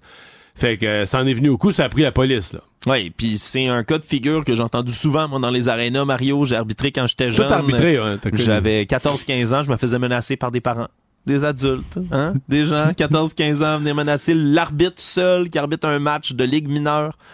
Parce qu'il n'y a même pas de juge de ligne dans un match comme ça. Là. Ben, même pas. J'étais l'arbitre tout seul. Non, c'est vraiment, c'est des, euh, c'est sincèrement cinglé ce qu'on peut voir dans les arénas du Québec. et, ce qui est drôle, c'est que c'est monsieur Grégoire, le chef des arbitres, me disait, tu dis c'est cinglé ce qui arrive des, des arénas. Quand Hockey Québec, depuis deux ans, a lancé tout un programme, tout un effort pour essayer d'améliorer le climat, la protection des arbitres. Et lui me dit, il dit les efforts de Hockey Québec c'est vrai, ça a comme eu un effet sur une certaine majorité silencieuse. Ça peut-être un peu. Mais c'est comme pire. C'est-à-dire que les, les, récalcitrants ou le pourcentage de ceux qui se comportent mal est peut-être plus restreint. Mais eux, c'est les vrais de vrais. Ils sont plus choqués, à la limite, ils sont plus verbaux, ils sont plus prêts à frapper, ils sont plus violents. Euh. Ouais, puis c'est quelque chose, souvent, même qu'en arbitrait le hockey mineur. Dans le hockey mineur, des fois, c'est encore pire que dans le reste parce que les partisans, là, les parents se frustrent si vite. Il y en a qui voient leur enfant se faire plaquer, par exemple, puis il y a quelque chose qui vient chercher en dedans d'eux. Bref, c'est des gestes qui se multiplient et on a interpellé Madame Charret avec une des idées qui est flottée en ce moment par Hockey Québec celle d'installer des mini-caméras portatives sur les arbitres, un peu comme on fait pour les policiers, là, pour voir exactement les actes des euh, policiers. C'est un peu extrême, mais je, dis pas non, je pense que c'est probablement que c'est on est rendu là. C'est juste quand tu entends l'idée, tu dis Ah wow, on est vraiment rendu là. Euh, par contre, ce que j'entends dans le hockey mineur, c'est qu'il faudrait que le gouvernement paye. Là, parce que les associations de, hockey mineur n'ont pas les moyens. C'est quand même assez coûteux euh, comme système. puis là, on va pas augmenter les frais d'inscription pour les parents. Ouais après ça, qu'est-ce qui reste, qu'est-ce qui reste exactement comme option? Si la ministre Charret a ça en tête comme hypothèse, euh, d'après moi, il va falloir qu'elle sorte le chèque. des sous. Là, Absolument. Donc, euh, ça pourrait devenir quelque chose de plus courant dans les arénas près de chez vous. Parce qu'on se comprend, il y a des matchs qui se jouent à toute heure du jour ou presque dans les arénas du Québec. Quand tu es un arbitre ou deux, vous êtes presque seul, des gradins vides, un joueur qui, qui a un comportement violent, ça pourrait de devenir quelque chose, un outil précieux. Donc, ça sera à voir peut-être bientôt dans les arénas près de chez nous. Tout savoir en 24 minutes. Le cardinal Gérald Cyprien Lacroix lui aussi éclaboussé à son tour par des allégations d'agression sexuelle dans le cadre de l'action collective qui est entreprise contre le diocèse de Québec en ce moment. On parle d'accusations présumées qui seraient survenues entre 1987 et 1988. Une victime alléguée qui aurait eu 17 ans à l'époque qui venait euh, lors de deux événements distincts où se seraient produits ces événements-là avec ses parents. Une famille très pieuse, de ce qu'on comprend du témoignage qui est délivré et par la suite, Monsieur Lacroix, Monseigneur Lacroix, prenait à part la jeune fille de 17 ans pour des rencontres bibliques. Et c'est à ce moment-là, derrière une porte close, qu'il aurait posé des gestes de nature sexuelle sur la jeune Non victime. biblique. Non biblique, effectivement, Mario, non biblique, c'est le cas de le dire. Et là, ben, la victime aujourd'hui est dans la cinquantaine et elle explique qu'elle aurait gardé le secret. Ouais, mais ça, c'est la partie euh, qui, je pense, qui secoue un peu tout le monde. Vas-y, mais c'est. Ouais. Si tu te demandes au début de OK, là, elle parle de ça, pourquoi tant d'années après, dis, pourquoi. euh, Oui. Bon, on sait que des fois les victimes attendent, mais là, la réponse à pourquoi avoir attendu si longtemps est chirurgicale et précise. Là, hein? Oui, parce qu'elle explique qu'elle a gardé le secret pour ne pas faire de la peine, pour ne pas briser le cœur à ses parents qui étaient justement très croyants. Surtout à sa mère, là, qui s'imagine que sa mère aurait jamais passé par-dessus ça. Là. Ouais, puis c'est même un élément, selon la version de la victime, ben que de la victime alléguée, que Monseigneur Lacroix aurait utilisé, là, même pour faire une espèce de chantage. Lui aurait dit, n'en parle à personne, surtout pas à tes parents, ça pourrait tuer ta mère, qui est une fervente catholique. Et elle aurait donc attendu par la suite le décès de sa mère. Et du côté là du cabinet Arsenault du frère Inouï, qui pilote justement l'action collective, on explique que ce serait le lendemain, Des pas le surlendemain, le le lendemain des lendemain des funérailles, funérailles c'est de sa mère que là, enfin, elle aurait pris le téléphone pour appeler, pour se joindre à cette action collective. Donc, ça va venir rejoindre quand même une liste de noms euh, prestigieux dans le milieu de l'Église, si on veut, comme ça. Euh, il y a également, là, en août 2022, je le rappelle, cardinal Marc Ouellette, là, qui avait fait l'objet d'une allégation d'agression sexuelle aussi de la part d'une stagiaire. Donc, euh, c'est un autre dossier là, qui sera à suivre très près. C'est quand même une toute une action collective là, qui est pilotée en ce Ouais, moment. mais en fait, dans l'annonce d'aujourd'hui, parce que là, euh, on parle de, de, de Gérald Cyprien Lacroix, mais dans l'annonce d'aujourd'hui, dans le fond, une des choses qui était annoncée par le cabinet d'avocats, c'est que l'action collective est passée de 100 victimes à 147. Parce qu'initialement, c'était 100 victimes. Là, on est à 147 victimes contre 90 présumés agresseurs euh, euh, décédés ou vivants, là, les, les présumés agresseurs, 90, et tout ça dans une action collective pour obtenir des, des réparations. Euh, donc, en rappelant que dans tous les cas précédents de communautés religieuses ou de diocèses, ça s'est jamais rendu euh, à, procès. Ça a toujours été hors réglé cours. hors cours, absolument. Savoir et comprendre, tout savoir en 24 minutes. Nouvelle qui est tombée en cours d'après-midi, le système informatique du Centre des communications santé des capitales à Québec a été victime d'une attaque de type rançon-logiciel. Et là, c'est des paramédics et des répartiteurs dans le niveau de la santé qui doivent vivre avec les troubles de cette attaque-là. Là, on explique que c'est le système informatique qui envoie les cartes d'appel directement dans les ambulances, là, donc dans les véhicules d'urgence qui ne fonctionnent pas en ce moment. Évidemment, motif de l'attaque, ça reste à déterminer. On connaît pas l'origine non Mais plus. si on dit rançon logiciel, souvent ça veut dire qu'on paralyse un système puis on dit on va te le dégeler en échange d'argent. Exactement. Des pirates, en fait, qui rentrent dans le système, ils vont chiffrer les données complètement du système, ce qui fait en sorte que si tu veux la clé pour être capable de déchiffrer ce qui est advenu de ton système, tu es obligé de payer une rançon. Et donc, euh, ça semble être ce qui est à l'origine de cette panne-là aujourd'hui. Pour l'instant, on tient à rassurer que ça affecte pas les services à la population. Il y a un plan de contingence qui est en place. On continue de répondre aux appels du côté des ambulanciers. Mais on est revenu à, à bonne vieille, à bonne vieille mitaine, là, Mario. C'est comme ça que je vais le dire, là. C'est des notes manuscrites pour euh, être capable de prendre en charge les appels par téléphone cellulaire, par texto. On dit que c'est surtout là le service de répartition, là, les répartiteurs du 911 en ce moment qui doivent faire des pieds et des mains pour s'assurer que ça se rend jusqu'aux ambulanciers. Il semble-t-il que pour l'instant le système tient et c'est les ingénieurs informatiques là, du réseau de la santé qui sont là-dessus pour tenter d'être capables de remettre le tout en état de marche, en espérant là, évidemment qu'on soit pas rendu à l'étape de payer la Ben, y avait, euh, y a- je parle de quelque chose qui date de quelques années, mais il y avait un hôpital, je pense que c'était à Atlanta qui avait été victime de ça, là, tu sais, euh, rançon logiciel. Et euh, là, euh, ils avaient payé. C'est ce qu'on dit, hey, la règle, c'est un peu comme des prises d'otages. Il faut pas que tu payes, parce que si tu payes, tu les encourages à le faire, puis en faire d'autres, puis t'enrichis des bandits, puis tout ça. Mais là, un hôpital, tu sais, c'est comme, c'est les capacités de donner des soins, c'est des gens... C'est urgent. C'est Ouais. soins intensifs, et carrément, on avait choisi de, de, de, de, de payer, de régler le problème comme ça, puis de, de, de payer. Ouais, c'est c'est pas pour rien. hein. S'il y a encore des pirates qui utilisent ce, ce genre de stratagème, c'est qu'au final, ça doit être Ouais. payant dans certaines euh, dans certains cas. Donc, ce sera à suivre là, pour ce système informatique. Tout savoir en 24 minutes. Il y avait du nouveau encore une fois aujourd'hui sur le procès de Marc-André Grenon, qui est accusé là, du meurtre de Guylaine Potvin en avril 2000. Et c'était un peu, si on veut, Mario, On là, est plus rentré dans les détails là, de- du comment de l'enquête. là. vraiment le croustillant, si on veut, de l'enquête. Puis ça ressemble là, à un- véritablement un film policier, Mario, là, ce qui a été décrit aujourd'hui par les deux agents de police qui ont fait débloquer enfin l'enquête, après 22 ans de temps, en août 2022, le 2 août.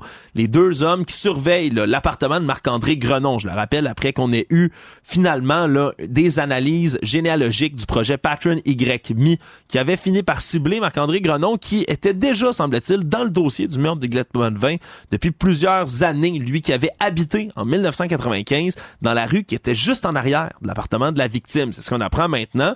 Et là, pendant toute la journée du 2 août 2022, les agents ont surveillé son appartement jus- jusqu'à ce qu'à 18 h Monsieur Grenon embarque dans une voiture avec une femme, se rend jusqu'au cinéma.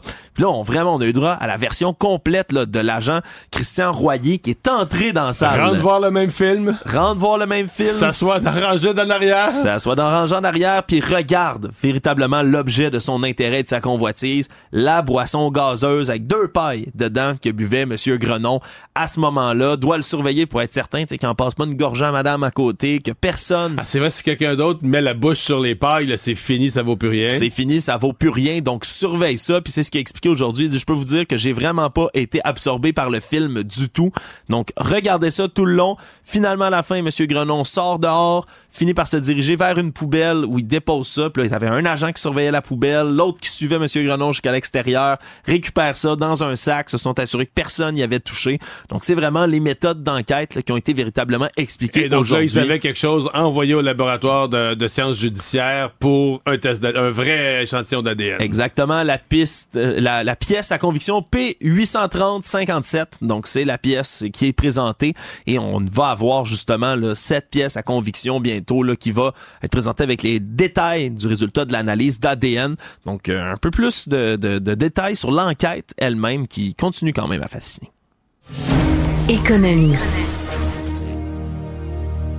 On parle beaucoup, bien évidemment, des problèmes sous-jacents à cette euh, conjoncture économique en ce moment qui est difficile, particulièrement avec la hausse des taux d'intérêt, l'inflation, mais ça se démontre aussi au niveau du vol à l'étalage. C'est ce que rapporte le Conseil québécois du commerce de détail qui explique qu'on vole des produits de base de plus en plus. Puis quand on dit base, c'est oui, nourriture, mais des jouets, des vêtements chauds, du dentifrice, vraiment des produits qui sont en grande augmentation auprès des vols. On parle de plus d'1,8 milliard de dollars de marchandises qui a été volé. C'est une hausse de 15% par rapport à l'année d'avant. En moyenne, par magasin au Québec, le Conseil québécois du commerce de détail calcule que c'est à peu près 50 000 dollars en moyenne par magasin qui est volé là, à l'étalage. Puis c'est encore les magasins qui sont les plus suspects, là, évidemment, tout ce qui est épicerie, d'accord. Mais les quincailleries, Mario, hein, ça revient Puis, tout puis le là, temps, euh, c'est parce que moi, j'ai vu cette nouvelle-là aujourd'hui, puis moi, si j'étais eux, je mettrais pas la loupe là-dessus. Tu sais, on volait des mitaines, le, vol- le monde vole du dentifrice ou vole de la nourriture. ou- Puis il y en a, je sais que c'est une part. Mais la part grandissante, là, puis j'ai vu leurs chiffres, puis celle qui est la plus inquiétante, c'est celle qui vient des bandits, des groupes organisés. C'est genre, tu parles de quincaillerie, là, c'est genre les objets de quincaillerie qui sont volés, puis qui sont sur Marketplace trois heures après, là. Oui. Pour vrai, flambant neuf, là, mais... On se comprend, c'est pas une mère qui vole euh, des, une tuque puis des mitaines à son enfant Non, qui a non. froid, là. C'est des bandits qui volent, euh, tu sais, des équipements, puis on s'entend que dans l'outillage motorisé, puis tout ça, euh, tu peux avoir de la- de l'outillage de qualité, 2, 3, 4, 500 pièces, tu fais de l'argent vite, là. Oui. Fait qu'il y a du monde qui font le tour des magasins, volent, et ils ramènent ça dans un espèce de petit entrepôt où quelqu'un est- équipé, met ça sur Marketplace, et c'est structuré, c'est organisé. Euh, ça, c'est un vrai problème. Et on dit que dans ces voleurs-là, il y en a même qui représentent une menace pour le, le personnel. que si quelqu'un du personnel... euh, Augmentation des voies de fait. ben oui, ben oui, ben oui. Si quelqu'un s'interpose, ces gens-là, euh, c'est des bandits, donc ils vont être prêts à, ils vont être prêts à l'affrontement. Ouais, c'est pas juste n'importe qui qui va se faire pincer, va Qui partir en venir tout courant. mal, qui va venir tout mal, qui va partir en pleurant, en criant, là. Exactement. Donc, on commence à faire plus attention là, dans tous ces magasins-là. Donc, oui, un signe, comme tu le dis, de l'inflation, mais aussi ben, du crime organisé ou des bandits véritablement là, qui se mettent là-dedans là, aussi au vol à l'étalage. Le monde. On continue bien évidemment de suivre la campagne de Donald Trump et des, de l'investiture à la primaire républicaine aux États-Unis. Mais là, s'il y a une rotation de l'attention, Mario, qui se fait depuis que Ron DeSantis, le gouverneur de la Floride, s'est déclaré, là, déclaré forfait dans la course, mais c'est qu'en ce moment, il reste une seule opposante à M. Trump et on a vu un changement de ton dans les 24-48 dernières heures. Nikki Haley, c'est plus une simple rivale pour M. Trump, c'est la véritable ennemie. Les attaques qui se sont multipliées, encore une fois, du clan Trump en disant même que qui que ce soit donnerait une contribution à et là, attention, M. Trump a trouvé son nouveau surnom politique parce qu'il adore donner des surnoms à tous ses opposants. En ce moment, Mme Haley, c'est Bird Brain, cervelle Mhm. d'oiseau. C'est le nom qu'il lui donne. Ça fait quelques jours quand même. là. C'était ça en fin de semaine déjà. Là. Oui, c'était ça en fin de semaine déjà, mais on peut le voir. Dans la, dans la tactique de M. Trump, c'est vraiment l'adversaire principal.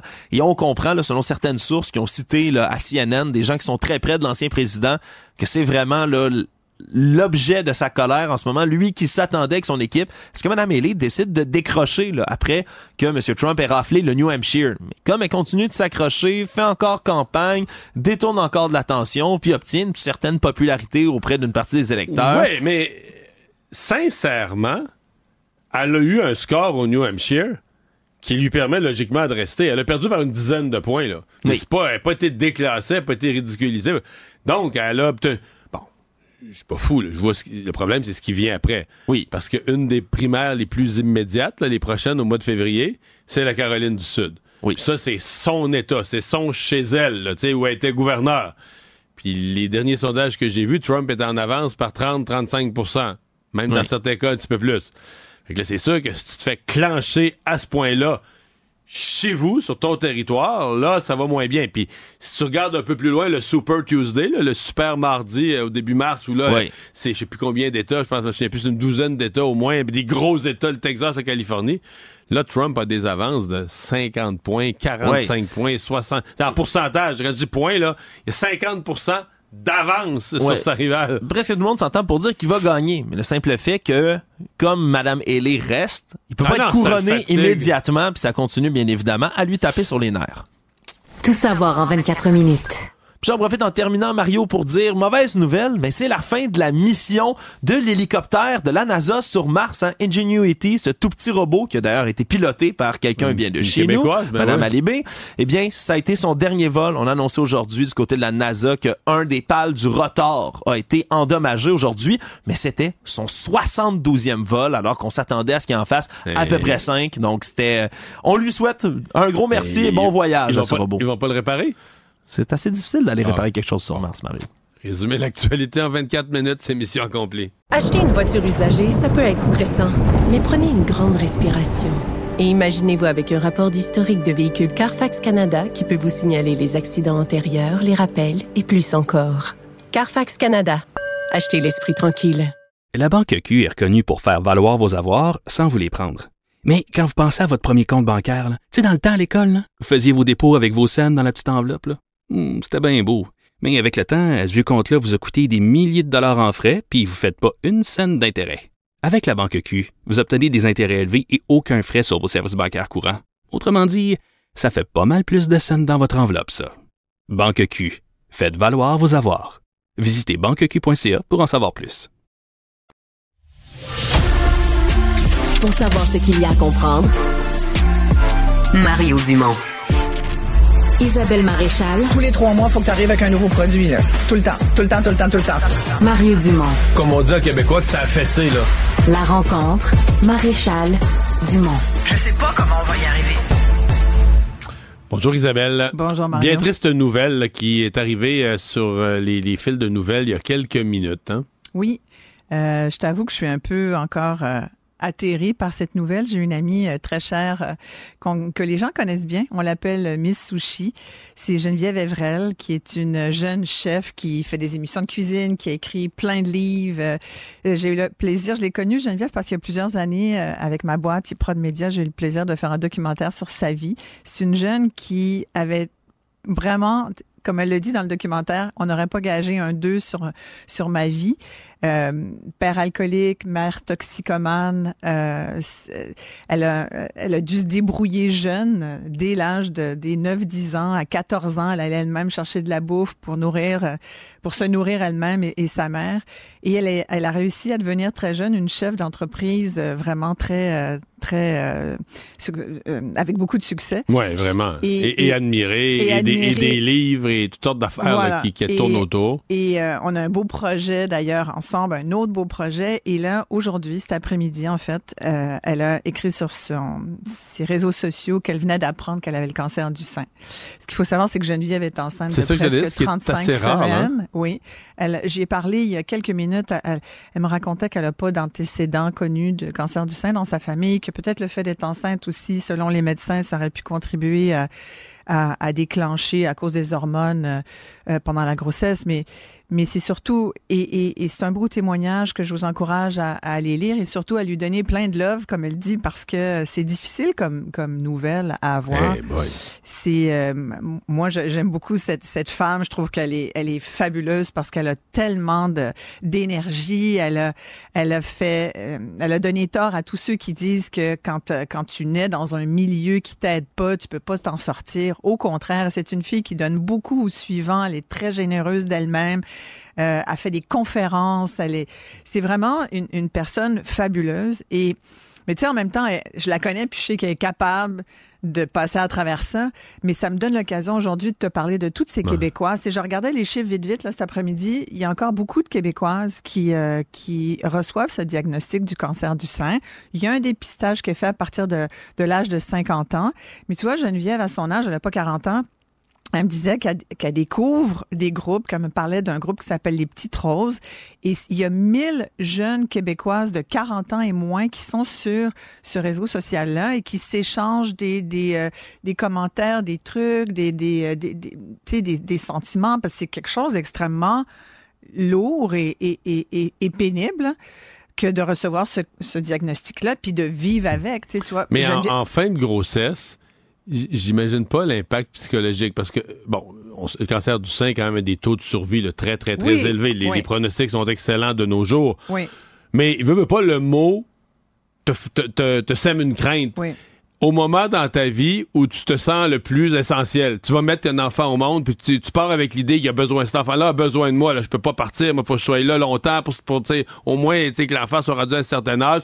Et es à quelques jours ou quelques semaines de le mettre au monde il me semble que psychologiquement, c'est terrible. C'est, il y a quelque chose, il y a une contradiction qui doit être vraiment. j'ai jamais été enceinte, là, mais je.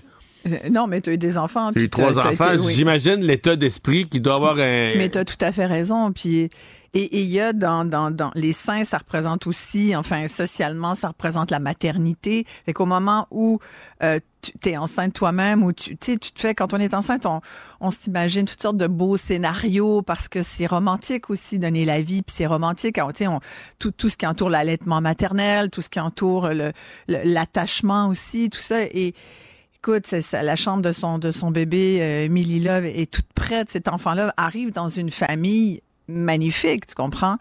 Mais là, sa maman doit passer à travers ça. Et puis oui, là, c'est t'es attaqué dans dans elle a mis une photo magnifique d'elle et de son chum qui lui qui lui touche les seins puis elle dit il a rien de c'est pas sexuel, c'est vraiment juste le fun. On est on est une belle famille puis on riait, ils ont fait une séance de photos euh, pour célébrer l'avenue de du bébé sous peu. Et, et là donc euh, ça remet en question sa féminité, ça remet en question le mais tiens euh, on n'est pas moins féminine, on n'est pas mais c'est toutes ces pensées là que tu décris très bien, c'est une tellement une bonne question que tu viens de poser. C'est, je peux même pas imaginer moi non plus. Je peux seulement imaginer. Moi, l'attente aussi. Tu vois, elle m'a dit mardi, je vais avoir les résultats vraiment de, du programme. On fait quoi? Elle est suivie. Elle est une, très bonne médecin. Étonnamment. Mais là, enceinte, tu peux pas faire de chimio radio. C'est son suivi de grossesse. Hein. C'est pas son médecin de famille qui a, qui a, découvert la tumeur. Donc, euh, heureusement. Euh, et tu vois, euh, elle me confiait qu'elle avait demandé il y a un an, comme ça, par curiosité à sa médecin, est-ce que, sa médecin de famille, est-ce que je peux passer une, mammo? Parce que sa maman, il a dit, ben non, sa, médecin, il a dit, ben trop jeune. Fait qu'il y, a encore, puis c'est vrai que, sais, on se dit normalement, c'est surtout 50 ans et plus, mais, mais tu as des femmes, moi j'en, ai connu, j'en ai interviewé des, des, des, femmes jeunes qui ont le cancer. Puis Hmm. on voit aussi Mais je pense que dans les programmes de dépistage, si, si ta mère, ta grand-mère, tes tantes, Ouais, t'en as eu plein dans ta famille, là, ça va être 40 ans, je pense plutôt Ouais, que t'as 50 ou raison. quelque chose comme ça. Exactement, tu as raison. Puis si tu as déjà eu euh, un cancer, ben, effectivement, tu es suivi, tu as un suivi en oncologie qui se fait. Mais, mais tu sais, entre autres, moi, j'ai j'ai eu le, le, euh, le plaisir d'écrire une, une préface pour le livre rouge. Je le montre et les gens qui nous écoutent peuvent euh, se le procurer, ceux qui sont euh, qui vivent ça. Il y en a quand même pas mal au Québec. C'est Julie Fauché qui, est une femme qui a vécu, qui a une compagnie aujourd'hui. Elle a fait une compagnie euh, justement parce qu'elle avait vécu à travers euh, le cancer du sein des expériences assez difficiles. Elle l'a eu deux, trois fois, récidive, tu comprends? Bon, ça s'est échelonné sur une période d'une dizaine d'années. Puis elle a créé le livre rose parce qu'elle s'est dit, j'ai besoin d'un guide. C'est le guide que j'aurais aimé, moi, quand j'ai eu mon, mes diagnostics de cancer du sein, que j'aurais aimé avoir. Donc, c'est c'est comment on, on- tu sais, comment on vit. La, elle, elle parle de vivre l'aventure du cancer du sein, qui est une belle Ouais. façon de dire Ouais. Comment tu passes à travers, tu.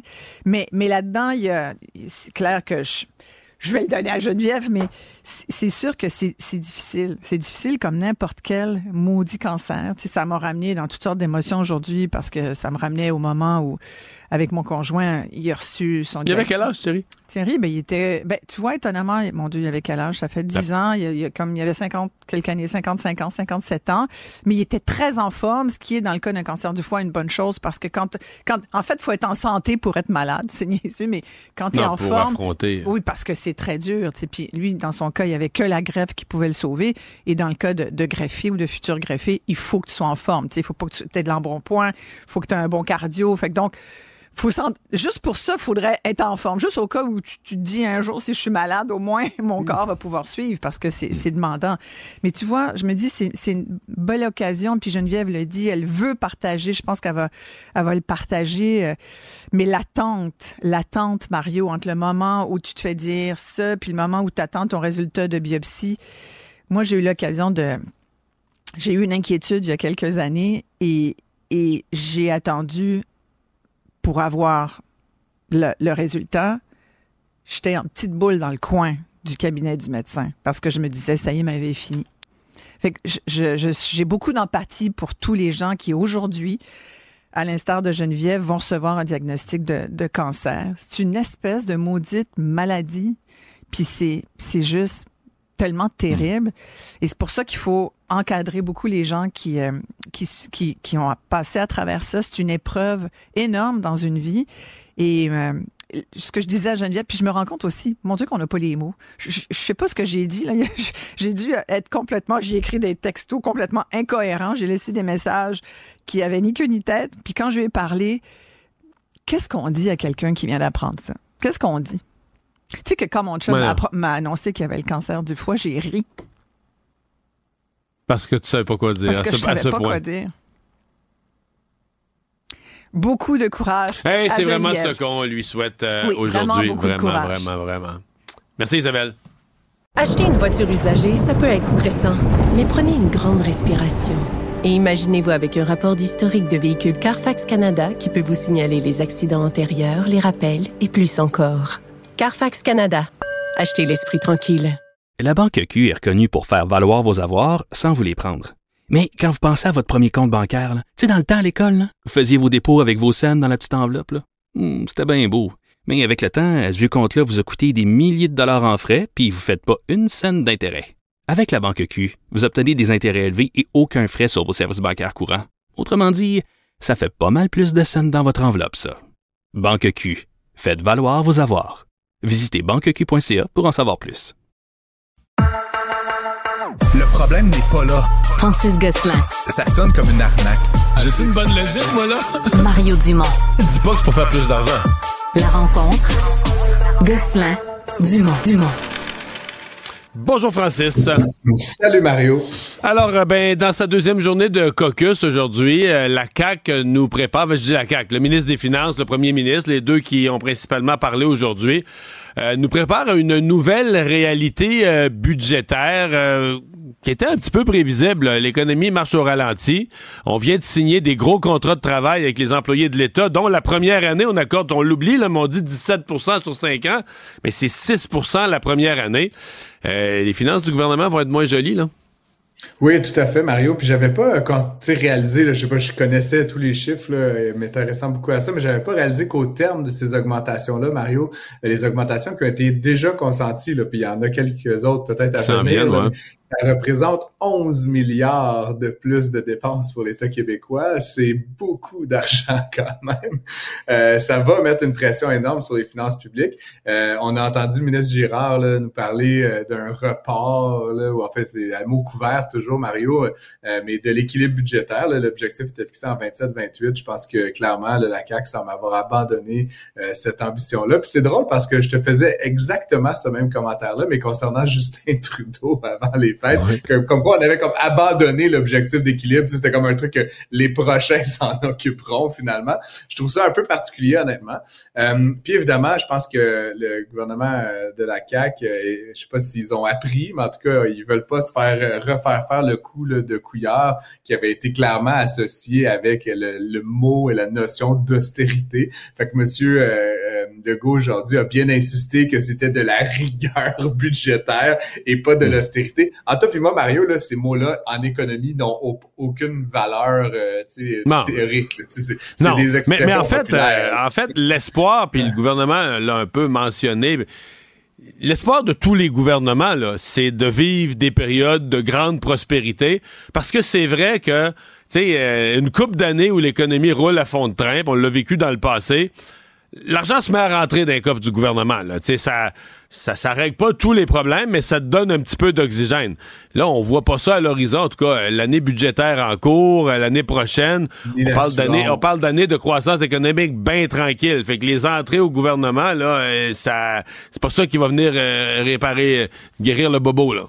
Exact. Et l'autre truc donc qui m'a fait rire, Mario, par-delà le, le couper court au terme austérité, c'est M. Legault qui dit ben finalement, comment est-ce qu'on va faire? Tu sais, parce que je pense que M. Legault, là, il, il est pas dupe que ça sera impopulaire, là, toutes cette, ces, ces, ces, ces, professions de foi. Ben, il dit comment est-ce qu'on va sortir? On va couper dans la bureaucratie et créer de la richesse. Mais tu sais, c'est comme un genre de genre, clairement, comme tu l'as dit à l'instant, tous les économistes, la Banque du Canada, personne pense qu'il va y avoir de la croissance. Donc, comment est-ce que tu vas créer de la richesse dans un dans une économie qui croit pas? Je comprends pas vraiment quel. C'est comme des mots qui sont complètement vidés de leur sens. Donc évidemment, euh, on est un peu en mode damage control, mais de, de mon parce que même euh, ouais. Même la euh, stratégie des ouais, la stratégie des batteries et des Nordvolt et tout ça, si ça va bien, ça l'avenir nous le dira, mais si ça va bien, ça va rapporter mais ça va rapporter, euh, genre, passer 2030. Il faut, faut voir, faut être visionnaire, faut voir loin dans le temps, parce que dans l'immédiat, on va débourser plus qu'on va rapporter, ou on, on va prêter de l'argent, on va aider l'entreprise un peu progressivement, mais sais, le moment où ça va commencer à faire rentrer vraiment des revenus, il est quand même plus loin dans le temps. Là. Oui, tout à fait. Après, je suis pas un, expert comptable des finances publiques, Mario. J'ai quand même, peut-être, j'explorerai ça dans les prochains jours, dans les prochaines semaines. Mais par exemple, quand on fait des investissements, mettons dans Nordvolt, je pense pas que ça passe au compte courant. Non. C'est pas de la dépense. C'est dans ces investissements Québec ou c'est euh, ailleurs. C'est ça. Fait que, à quelque part. Mais ça engendre probablement quand même certaines dépenses, là. Mais comme je te dis, je, pense qu'il faut, c'est pas dans la même cagnotte que les salaires des professeurs, non, euh, non, les non, non. la rénovation des classes ou l'entretien des routes, par exemple. non, vraiment de la, mais quand même, je te dirais que c'est le genre de projet qui va quand même amener au gouvernement à court terme plus. Il va falloir former de la main d'œuvre, il va falloir construire peut-être une route, élargir une route.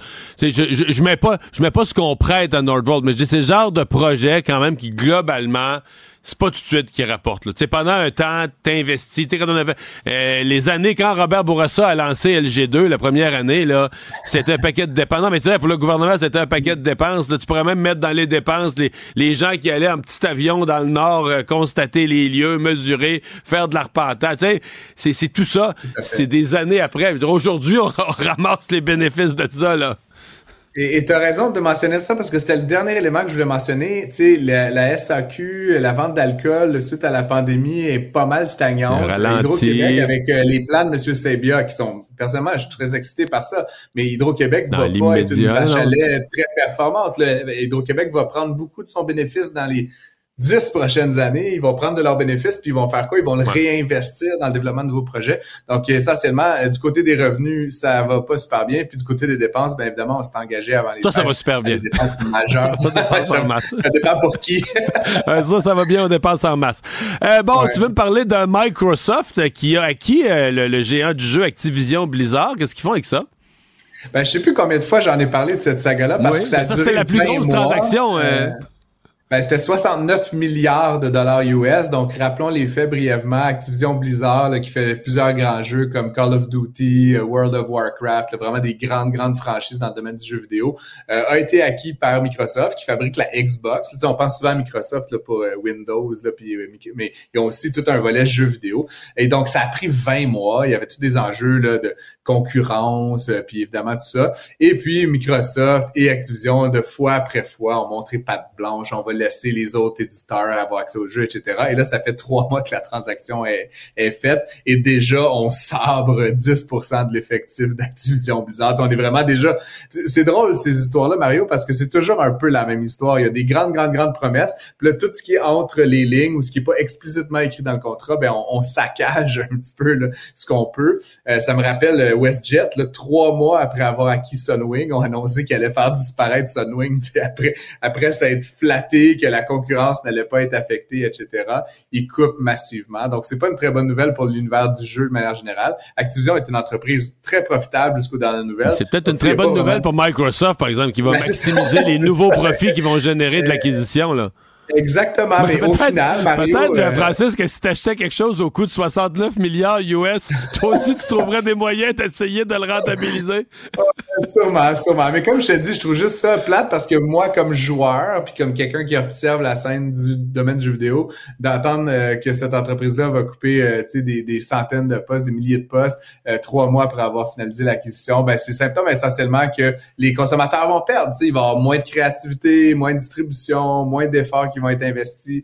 Donc, écoute, c'est pas la fin du monde, mais je trouve juste ça un petit peu particulier que, tu sais, après, euh, ça a été drapé de vertu pendant presque deux ans. La première chose qu'ils font après que c'est fait, c'est carrément mettre la hache dans la patente. C'est un peu ironique, un peu triste, euh, personnellement. Et c'est Tesla qui a maintenant la voiture, le modèle, la voiture la plus vendue au monde? Je pensais jamais euh, voir ça, Mario, honnêtement. Puis, tu sais, euh, je tu sais que je suis fan de véhicules électriques, mais ça reste que, tu sais, on entend beaucoup de nouvelles que les, les, les véhicules électriques, bon, ça va pas aussi bien qu'on le penserait, etc. Ben, chez Tesla, ça ralentit beaucoup quand même. C'est la nouvelle aujourd'hui. là.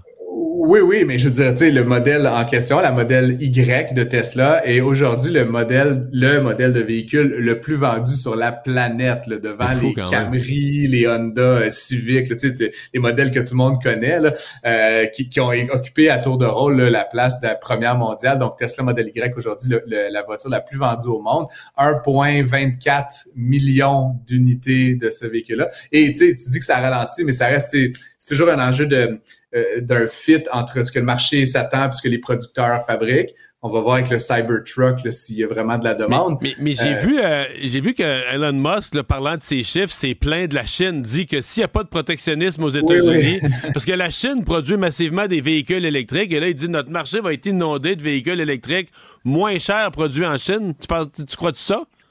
Ben, donc, la modèle Y a augmenté de 64% depuis 2022, donc c'est une hausse majeure, mais tous les autres modèles ont quasiment stagné. Là. Donc, tu sais, le modèle avec les portes X là, et tout ça qui ouvre sur le côté. Et, tout ça.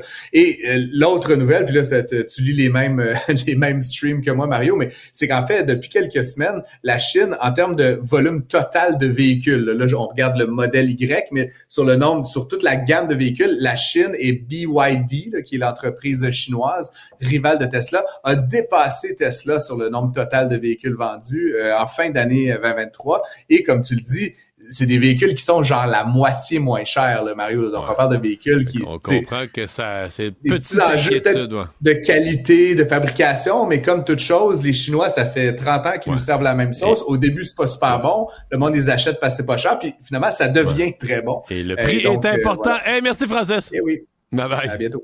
Acheter une voiture usagée, ça peut être stressant, mais prenez une grande respiration. Et imaginez-vous avec un rapport d'historique de véhicule Carfax Canada qui peut vous signaler les accidents antérieurs, les rappels et plus encore. Carfax Canada. Achetez l'esprit tranquille. La Banque Q est reconnue pour faire valoir vos avoirs sans vous les prendre. Mais quand vous pensez à votre premier compte bancaire, tu sais, dans le temps à l'école, vous faisiez vos dépôts avec vos scènes dans la petite enveloppe. Hmm, c'était bien beau. Mais avec le temps, à ce compte-là vous a coûté des milliers de dollars en frais, puis vous ne faites pas une scène d'intérêt. Avec la banque Q, vous obtenez des intérêts élevés et aucun frais sur vos services bancaires courants. Autrement dit, ça fait pas mal plus de scènes dans votre enveloppe, ça. Banque Q, faites valoir vos avoirs. Visitez banqueq.ca pour en savoir plus. Les vrais enjeux. Les vraies questions. Les vraies questions. François Legault a répondu aux questions des journalistes aujourd'hui au terme de son caucus avant la reprise des travaux à l'Assemblée nationale la semaine prochaine. Alors, trouvez nos analystes politiques. Emmanuel Latraverse, Mario Dumont et Paul Larocque. Bonsoir à vous trois. Bonsoir. Bonsoir. Alors, Emmanuel, d'abord, as-tu l'impression ou as-tu trouvé que M. Legault avait passé le test de la discipline? Ben, moi, je lui donnerais un A, je te dirais, pour une raison très simple. Je me rappelle pas la dernière fois qu'en écoutant un point de presse de le, M. Legault, euh, l'un d'entre nous, parce que nos quatre bureaux sont tous à côté, ne s'est pas écrié Hey, l'as-tu entendu? C'est effrayant. Qu'est-ce qu'il vient de dire? Alors là, cette, cette fois-ci, nous étions tous sagement assis à notre bureau en train Ah. de prendre des notes sans passer de commentaires. Un point de presse où il n'y a pas de surprise, c'est un, point- un point de presse discipliné. Mais là, on va, on va l'avouer, c'est plate pour nous autres. mais, mais moi, l'impression que ça me donnait, c'est un peu, bon, évidemment, c'est le premier match de la saison, puis un peu comme si l'instructeur, je sais pas c'est qui, avait parlé à, à M. Legault en lui disant, euh, M. Legault, vous êtes le capitaine, le meilleur compteur, vous êtes le pivot de l'équipe. Mais là, arrêtez de vous prendre pour l'ailier droit, l'ailier gauche, le défenseur ou le gardien de but. Faites votre travail, menez l'équipe. Et, et il est effectivement resté dans, dans ce cadre-là, en disant tout et en ne disant rien non plus, Mm. et en écoutant les instructions de son attaché de presse à quelques reprises, qui a, qui a coupé le sifflet Oui. à, à des, journa- des journalistes trop insistants. Oui, Mario, parce que toi, tu étais en onde à ce moment-là, tu as présenté la, la conférence de presse. C'était une question, une sous-question. Hmm. Ouais. Moi, je dois dire une chose. euh, cette histoire de discipline, pour moi, ça reste de la stratégie interne. C'est-à-dire, s'ils veulent être disciplinés, ben, qu'ils soient disciplinés et qu'ils nous le disent pas. Là. Au, mois de, au mois de juin, on va analyser puis on va constater qu'ils ont été disciplinés. Mais, tu sais, mon voisin, là, il s'en fout. Là. Il se trouve qu'il faut qu'il se... Là, c'est correct là, pour une première rentrée, mais là, il faut qu'ils se mettent à nous parler de, ce qu'ils vont faire, là, les, hôpitaux, les écoles, comment ça va marcher mieux. Tu sais, un gouvernement qui commande sa propre stratégie, moi, ça me laisse un peu euh, sur mon appétit. Je m'attends à ce que mon gouvernement, notre gouvernement nous parle de nous, là. Nos écoles, notre économie, ce qui marche, ce qui marche pas, ce qu'ils vont faire de mieux. Ce que je retiens d'aujourd'hui, moi, le gros sujet qu'on a peut-être même nous sous-estimé, qui s'en vient, puis qui va peut-être être source d'affrontement syndical encore, mais hyper important pour l'économie, c'est la réforme de la construction. Mettez ça dans votre carnet pour les prochaines semaines. Si je retiens une chose de François Legault, il a parlé d'actions concrètes, Mm. c'est c'est celle-là. là. Paul?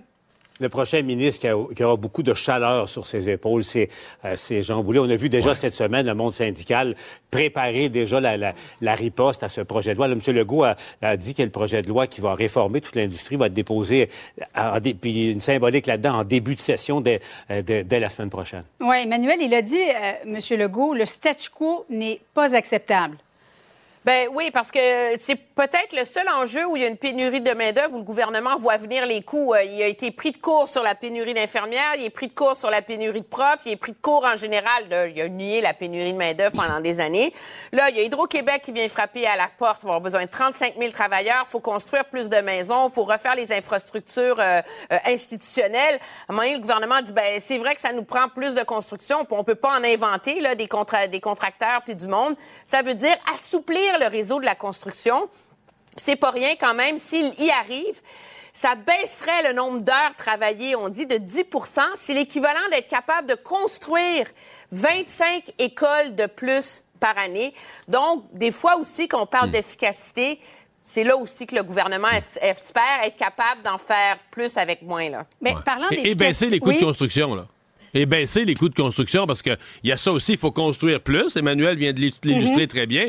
Mais tu sais, euh, on se plaint, le, le- le ménage là, qui se fait construire, la famille ordinaire, avec les taux d'intérêt, les gens, si on peut payer un peu moins cher parce que ça prend moins de spécialités, puis tout ça, si on est capable de faire baisser les coûts de construction, on va aider notre économie, on va aider notre population. Là. Bon, il, a dit qu'il n'y aura pas d'austérité, même si euh, il y aura un déficit un peu plus longtemps que, que ce qu'on prévoyait. Et ça va passer notamment par la réduction de la bureaucratie. Paul, qu'est-ce que tu comprends là-dedans?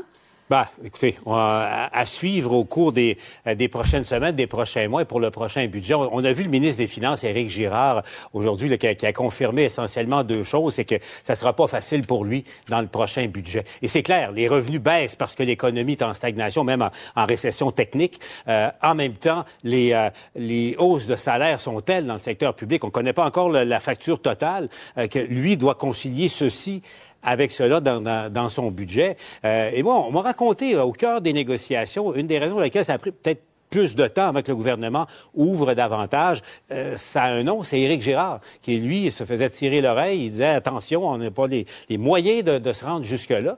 Et puis, en tout cas, on, on verra Mm. le- le- les conséquences de ça. Mais je le rappelle, on ne connaît pas encore le coût de ce que le gouvernement a donné euh, euh, aux centrales syndicales. Ça sera à suivre. Et vous savez quoi? Denis Coderre a encore retenu l'attention aujourd'hui euh, dans l'actualité. On en a même parlé, ça c'est quand même, il faut le faire, chez Québec solidaire. Là, faut pas que je rie, hein. Regardez mon sérieux. On apprend des, de nos collègues. Bon, réaction, Emmanuel? Ben, je veux dire, euh, questions. Coder, euh, certains libéraux et les élites libérales peuvent euh, le regarder de haut euh, comme s'il était un, un- un clown dont on a besoin pour mousser leur course. En attendant, euh, il réussit à faire parler de lui, à faire parler euh, du parti, puis peut-être rappeler euh, aux, aux libéraux euh, que le parti appartient à ses membres et que c'est eux qui vont décider s'ils devraient y aller ou pas. Mario?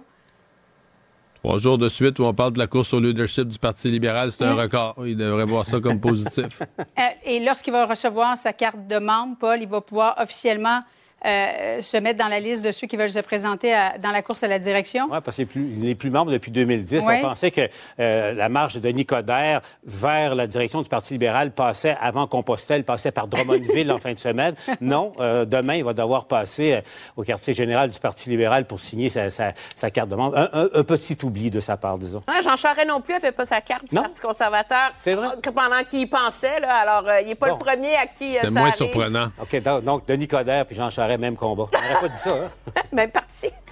Restez là. Dans un instant, l'ex-animateur de Fox News, Tucker Carlson, qui était à Calgary hier, et son souhait, libérer le Canada. Acheter une voiture usagée, ça peut être stressant, mais prenez une grande respiration. Et imaginez-vous avec un rapport d'historique de véhicule Carfax Canada qui peut vous signaler les accidents antérieurs, les rappels et plus encore. Carfax Canada. Achetez l'esprit tranquille. La Banque Q est reconnue pour faire valoir vos avoirs sans vous les prendre. Mais quand vous pensez à votre premier compte bancaire, tu sais, dans le temps à l'école, vous faisiez vos dépôts avec vos scènes dans la petite enveloppe. Hmm, C'était bien beau. Mais avec le temps, ce vieux compte-là vous a coûté des milliers de dollars en frais, puis vous ne faites pas une scène d'intérêt.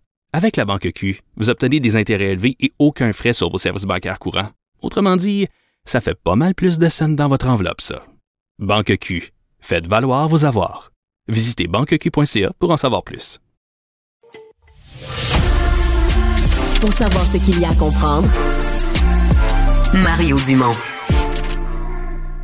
Et Alexandre, tu me parles de fourmis? Je te parle de fourmis, mais je te parle surtout de- du fameux effet papillon, Mario, parce que ça a été quelque chose d'observé. Tu sais, Ça, quand dit- l'effet papillon, c'est qu'on dit que tout a un effet sur toi. Donc, si un papillon bat de l'aile en Europe, ça a un impact sur la météo en Amérique du Nord. Exact. là. Minuscule, infinitésimalement petit, mais... mais qui finit par avoir un effet domino global et ça a été ben, observé au Kenya. Figure-toi que les comportements des fourmis ont fini par impacter la chasse des lions. Et là, je t'explique un peu comment on a fait ça. C'est pendant trois ans, on a étudié une plaine au Kenya, à Laikipia. Et là, il y a 15 ans, on commence à observer là-bas euh, ce qui se passe dans l'écosystème des acacias. L'acacia, c'est une plante épineuse qui vit dans la savane. Et l'acacia se défend de plusieurs manières contre les herbivores qui essaient de manger cette plante-là. Mais la principale, au- à place de ses épines, en même temps, plutôt, c'est des fourmis. Il y a des fourmis qui vivent dans l'acacia, qui font comme des réseaux de tunnels dans la plante sans la tuer. Ça la rend moins le fun à manger. ça la rend pas mal moins le fun à manger parce que quand tu essaies d'approcher de ces plantes-là, ben, il y a de ces fourmis qui sortent puis qui se mettent à attaquer là, férocement les créatures. Et ça, des- il y a même les éléphants qui venaient plus manger les acacias tellement il y avait des fourmis, là, tellement c'est agressif. Là. Pensez-y comment cette fourmi-là pouvait la protéger. Et là, le problème, c'est qu'on s'est rendu compte que dans certaines régions du Kenya, ben, l'activité humaine a fini par amener d'autres fourmis. Ce qu'on appelle la fourmi à grosse tête. Et la fourmi à grosse tête, même si on s'en est pas rendu compte tout de suite, parce que c'est pas très agressif envers les gros animaux ni les humains, mais ça chasse les autres fourmis qui habitaient dans l'acacia, ce qui fait en sorte que cette plante-là a plus le moyen de se défendre. Et là, ben, on s'est rendu compte qu'à cause de ça, ben, ces plantes-là se faisaient beaucoup plus manger par les éléphants. Et comme il y avait plus d'acacia, puis il y a plus de feuilles, mais ça interfère dans l'activité de chasse des lions, qui eux se cachaient dans les feuilles des acacias. Puis on se rend compte que trois fois moins de chasse était efficace contre les zèbres, entre autres, qui étaient la proie principale des lions. Donc, ils tuaient trois fois moins de zèbres. Et là, on a fait, mon Dieu, mais ça va peut-être affecter les lions qui vont peut-être devenir affamés eh bien, la nature se corrige toujours elle-même toute seule. Semble-t-il que les lions se sont retournés vers les buffles maintenant, qui sont eux beaucoup plus nombreux maintenant à être dévorés par les lions parce qu'ils peuvent plus se cacher en pleine savane. que les zèbres rient des buffles en disant c'est à votre tour. C'est à votre tour. Donc tout ça pour dire, à cause des fourmis qui viennent chasser d'autres fourmis, qui vivent dans une plante, qui offre une couverture à des lions, ben maintenant ils ont changé leur habitude alimentaire. Tu nous instruis. Merci Alexandre. Acheter une voiture usagée, ça peut être stressant, mais prenez une grande respiration. Et imaginez-vous avec un rapport d'historique de véhicule Carfax Canada qui peut vous signaler les accidents antérieurs, les rappels et plus encore. Carfax Canada. Achetez l'esprit tranquille. La Banque Q est reconnue pour faire valoir vos avoirs sans vous les prendre. Mais quand vous pensez à votre premier compte bancaire, tu sais, dans le temps à l'école, vous faisiez vos dépôts avec vos scènes dans la petite enveloppe. Hmm, C'était bien beau. Mais avec le temps, ce vieux compte-là vous a coûté des milliers de dollars en frais, puis vous ne faites pas une scène d'intérêt. Avec la banque Q, vous obtenez des intérêts élevés et aucun frais sur vos services bancaires courants. Autrement dit, ça fait pas mal plus de scènes dans votre enveloppe, ça. Banque Q, faites valoir vos avoirs. Visitez banqueq.ca pour en savoir plus. Mario Dumont. Une feuille de route impressionnante. Un curriculum vitae aussi long que le pont de la Confédération. Curriculum vitae aussi long que le pont de la Confédération.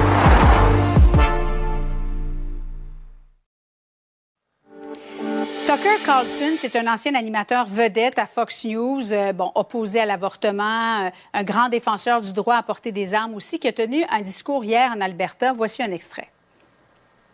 You should recognize what is happening to you.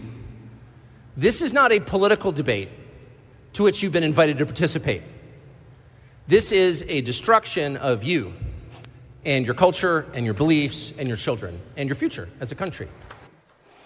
Bon, alors les Canadiens vivent dans un régime antidémocratique, Emmanuel. Euh, ils doivent se libérer de ça. Es-tu d'accord? Oui, bien sûr. Euh, On est toujours d'accord avec Tucker Carlson. Écoute, c'est un exemple de son enflure verbale, de ses délires nativistes, hein, parce que tout ça vient autour euh, de l'ampleur de l'immigration au Canada. Euh, moi, ce que je retiens cependant de la journée, c'est la rapidité avec laquelle, dans l'entourage de M. Trudeau, on a sauté là-dessus comme la misère sur le pauvre monde. Pour dire, as-tu entendu, c'est effrayant, puis ce qu'il dit sur le Québec, puis etc. Puis là, là, des détours intellectuels assez farfelus pour essayer de, de nous faire croire que Pierre Poilievre tient le même discours. Euh, moi, je les vois aller et ça me, ça me surprend. Et j'aurais une mise en garde à servir euh, aux libéraux à Ottawa, c'est de ne pas commettre la même erreur que les démocrates aux États-Unis face à Donald Trump en 2016. À force de toujours sauter sur la moindre controverse, démoniser l'autre, on tend à mettre de l'huile sur le feu. Puis la réalité, c'est qu'au Canada, il y a quand même 30 des gens qui l'appuient Donald Trump et donc qui seraient probablement d'accord avec les délires de Tucker Carlson. Paul? Ouais, il faut comprendre euh, qui est le personnage, Tucker Carlson. Tu sais, c'est, euh, disons-le, là, c'est, un- bouffon d'extrême droite euh, qui se prend au sérieux, mais qui dit n'importe quoi, tellement qu'il était l'animateur vedette de Fox News. Il était très payant pour Fox News, le réseau ami à l'époque de Donald Trump, qui l'a carrément foutu à la porte parce qu'il est allé trop loin à un certain moment dans le délire sur le, le vol de l'élection. Maintenant, qu'il qu'il vienne s'exprimer, euh, c'est libre à lui, c'est un pays démocratique, on n'est pas obligé de l'écouter non plus, mais on gêne pas non plus, nous, pour porter des jugements sur les Américains, là, sur la question de, euh, des armes à feu, sur la- l'avortement, alors qu'ils qu'ils viennent véhiculer ces, ces, ces idées et ces inepties parfois euh, libres à lui, tout ça, mais il y avait, moi je remarque qu'il y avait un large public, y compris la première ministre de l'Alberta qui, était, qui était sur place. Quand même pas rien, Ouais. ça. Mario, c'était sa première sortie d'ailleurs publique en 2024 à la première euh, ministre de l'Alberta. Ouais, mais elle, probablement que dans sa clientèle, c'est comme euh, parce qu'il l'a interviewé. Dans le fond, c'est une sorte, de manière d'interview dans le forum que Carlson a. Euh, Tucker Carlson, faut voir ce qu'il fait aujourd'hui. Là, il, il est plus, il a été mis dehors par Fox. Et je vais ajouter à ce que Paul a dit. Il a été mis dehors, oui, parce qu'il est allé trop loin sur les thèses là, de l'élection volée de Trump, Mhm. mais aussi parce qu'il disait le contraire. Ça a coûté, d'abord, il a dit des faussetés en ondes, ça a coûté des poursuites de centaines de millions à Fox. C'est ça. Et pour se rendre compte que quand il jasait avec ses collègues, il disait le contraire. Il disait, ben non, l'élection n'a pas été volée, Trump a perdu Ouais. tout simplement. Il ne disait pas en ondes la même chose que ce qu'il croyait vraiment. Fait que moi, je le regarde, là, je me dis, ben là, il s'est fait sa propre business où il a besoin de clics, il a besoin de gens qui vont voir ses, ses affaires. Tu sais, qu'est-ce qu'il pense vraiment? Qu'est-ce qu'il dit juste pour provoquer? Qu'est-ce qu'il dit juste pour faire du spectacle puis provoquer? Sincèrement, euh, on le sait plus trop, puis ça m'intéresse plus ou moins. Moi, sincèrement, j'ai jamais écouté, je l'écouterai jamais. Euh, j'ai vu passer ça, puis ouais, euh, mais tu sais bon, ce qu'il a dit sur en ce qu'il a dit parle. sur le Québec, il dit que les anglophones ont été chassés de Montréal Ouais. par la loi 101 puis tout ça. Les anglophones ont été comme chassés manu militari. Forcés, Il est pas tellement out. au courant des faits non plus là. Forced out. Et nettoyage. Hein. Il y a eu un nettoyage de l'héritage anglophone. Manuel et moi, on n'est pas d'accord là-dessus, mais euh, un nettoyage, tu sais, ça, veut, veut pas... Oui, c'est comme, c'est que tu prends une, une idée du fait qu'on a éradiqué une partie de l'héritage anglophone de Montréal, qui était quand même à une époque la plus grande ville de l'Empire à l'extérieur de l'Angleterre. Mais qui éradiqué? Non, mais il y a quand quoi? même la Révolution tranquille, l'arrivée du PQ, l'affirmation des Québécois qui disent c'est notre province, c'est notre langue, une partie du nationalisme qui doit s'assumer. Maintenant, tu pars de ça, puis après ça, tu mets ça sur le dos du nativisme, qu'on a été raciste, qu'on les a chassés avec un coup de pied dans le derrière. C'est là Mais non, que ça délire. C'est la recette Tucker Carlson. Mais- Il y a un petit 4 de vrai, puis après ça, on enrobe Ah, ça, dans un délire total. tu sais, puis le poids des mots, là, nettoyage, là, tu sais, nettoyage, tu sais, c'est un peu plus nettoyage ethnique. là, tu sais, Il sait exactement mesurer le- le- là où ça fait mal. Puis quand il dit forced out, tu sais, quand même, est-ce qu'il y a un anglophone qui a été chassé de Montréal? Ils c'est accusaient René Lévesque d'être un fasciste, le plus grand démocrate qui a, qui a jamais exercé le pouvoir de, Mais on de a enlevé premier ministre à l'apostrophe Québec. S à Eaton, Mario. Euh, Paul. Ouais, c'est ça. Mais tu sais, si on veut parler. Si, si Mais- M. Carlson avait pris deux secondes là, pour s'instruire un peu, puis s'il voulait parler de nettoyage, il aurait dû s'intéresser aux francophones hors Québec pour le fun. Ils n'ont pas un centième de ce que les anglophones ont encore au Québec et, et à Montréal. Ils n'ont pas un centième. Et ceux qui ont été forced out, qui ont été chassés, là, à ma connaissance, il y a- il y, a un peuple qui l'a été, ce sont les Acadiens. Point. Mais Maxime Bernier va l'air trouver ça bien bon. D'après moi, il se souvient plus qu'il vient de la Beauce. lui. Oui, puis il y a une époque où euh, Tucker Carlson aimait les Québécois parce qu'au moins sur leur nationalisme, parce Oui. qu'on avait le courage de s'assumer. L'identité, l'identité aussi, hein, sur la question comme- identitaire. Donc, il raconte n'importe quoi, puis les libéraux devraient se garder une petite gêne, là, c'est pas sérieux, puis il lui donne la crédibilité en en faisant euh, leur fer Ouais, de là, lance les- de leur les libéraux, euh, aujourd'hui. Mais les libéraux, Emmanuel, le truc, le piège est simple. Ils demandent à Pierre Poilievre de tout ça pour les libéraux. C'est pour piéger Poilievre, de demander à Pierre Poilievre de dénoncer Tucker Carlson, en sachant que Pierre Poilievre va hésiter à le faire parce qu'il y a une partie de ses supporters conservateurs qui aiment bien écouter Carlson. Donc là, ils ont, l'impression d'avoir piégé Poilievre là-dedans. Peut-être c'est le cas un peu. je Bon, hey, on termine tout ça en parlant de hockey. Est-ce Ah ouais. que ça vous tente? Allons-y. Euh, les Highlanders canadiens ce soir, pour qui vous allez prendre, Mario? Bah, je vais prendre pour le Canadien quand même, mais tu Ah oui, c'est une légende Patrick Roy qui. Oui, oui, c'est une légende Patrick Roy qui revient à Montréal. là. C'est vraiment quelque chose. Et euh, tu sais, ça, il y a- ça arrive dans une période où pour la première fois, on commence à se poser des questions sur Martin Saint-Louis. Fait que Martin Saint-Louis est mieux de motiver ses troupes à soir parce qu'il perd 5 à 0, ça va crier Patrick dans le centre belle. là. Oui, mais c'est un grand philosophe, Martin Saint-Louis, quand même. Il faut amener sa game dans la game. Moi, je m'en rappelle toujours, puis... Bouger les ça me fait chaises. chaud. Il faut dire que Martin, Martin Saint-Louis est assez particulier, mais Patrick Roy aussi, il faut le dire. Disons, bonne chance à Patrick Roy, mais que le Canadien gagne. Ah, tiens, tiens. Euh, merci à vous trois. Bonne soirée. Bon hockey. Acheter une voiture usagée, ça peut être stressant, mais prenez une grande respiration. Et imaginez-vous avec un rapport d'historique de véhicule Carfax Canada qui peut vous signaler les accidents antérieurs, les rappels et plus encore. Carfax Canada. Achetez l'esprit tranquille. La Banque Q est reconnue pour faire valoir vos avoirs sans vous les prendre. Mais quand vous pensez à votre premier compte bancaire, tu sais, dans le temps à l'école, vous faisiez vos dépôts avec vos scènes dans la petite enveloppe. Hmm, C'était bien beau. Mais avec le temps, à ce compte-là vous a coûté des milliers de dollars en frais, puis vous ne faites pas une scène d'intérêt. Avec la Banque Q, vous obtenez des intérêts élevés et aucun frais sur vos services bancaires courants. Autrement dit, ça fait pas mal plus de scènes dans votre enveloppe, ça. Banque Q. Faites valoir vos avoirs. Visitez banqueq.ca pour en savoir plus. Probablement capable de vous battre à n'importe quel jeu de société, Mario Dumont. Tout en débattant des enjeux de société. société. C'est d'anniversaire aujourd'hui. un anniversaire, vous l'avez peut-être pas célébré. Le Rubik Cube, oui, oui, le Rubik Cube a 50 ans. Euh, moi, j'avais appris à le faire. Euh, à cette époque-là, euh, j'avais pas été dans les premiers, les premiers maniaques. À j'avais l'impression, je trouvais qu'il y avait bien du monde qui réussissait le Rubik Cube. J'avais acheté un petit livre, je sais pas, de 20-30 pages. J'avais trouvé la méthode, puis j'étais pas trop innocent. À la fin, je pense que je le faisais en 3-4 minutes, mais je me suis jamais inscrit à des championnats. Alexandre Ondet, délégué de la World Cube Association et coordonnateur des événements de speed cubing au Québec, est un des arbitres de ces compétitions mondiales. Bonjour. Bonjour. Parce que le Rubik Cube a gardé une vie. Là. Il a été à mode pendant peut-être quoi, six mois, un an, que tout le monde avait ça dans les autobus scolaires, mais il a, conservé une vie ensuite. Oui, totalement. Euh, il y a eu euh, une grande mode dans les années 80, mais euh, aujourd'hui, la popularité n'a fait que croître durant les 20 dernières années avec la, fondation de la World Cube Association et l'apparition de compétitions partout dans le monde. Et aujourd'hui, c'est de, plus en plus populaire. Hein. Ça fait que monter. Hmm. Mais, mais, mais c'est quoi, à un certain point, la compétition? Parce que, me semble, une fois qu'on le fait en quelques secondes, il y a un point de rupture, il y a un point de limite où euh, tu ne pourras plus le faire plus vite. À un moment il faut que tu prennes le temps de tourner tes mains. Euh, c'est, quoi les Qu'est-ce qu'on fait dans les compétitions? Euh, je dirais qu'il y a un grand aspect communautaire. beaucoup de gens s'inscrivent, moi le premier, la première fois on s'inscrit parce que oh, ça peut être amusant de, de, voir un petit peu comment ça se passe, mais on n'a pas besoin d'être très rapide. Et la, la, communauté est tellement accueillante, chaleureuse, les gens sont sympathiques qu'au final on se fait des amis et puis ça devient euh, aussi un, un, prétexte pour euh, voyager, euh, rencontrer du monde. Euh, donc hmm. voilà, je pense que c'est. Vous, vous le faites en combien de temps, mettons là? Une grande famille. Moi, en moyenne, 12-13 secondes. Ok, puis vous avez dit pas très vite. ok, ça c'est pas, c'est pas un niveau compétitif, c'est pas très vite ça.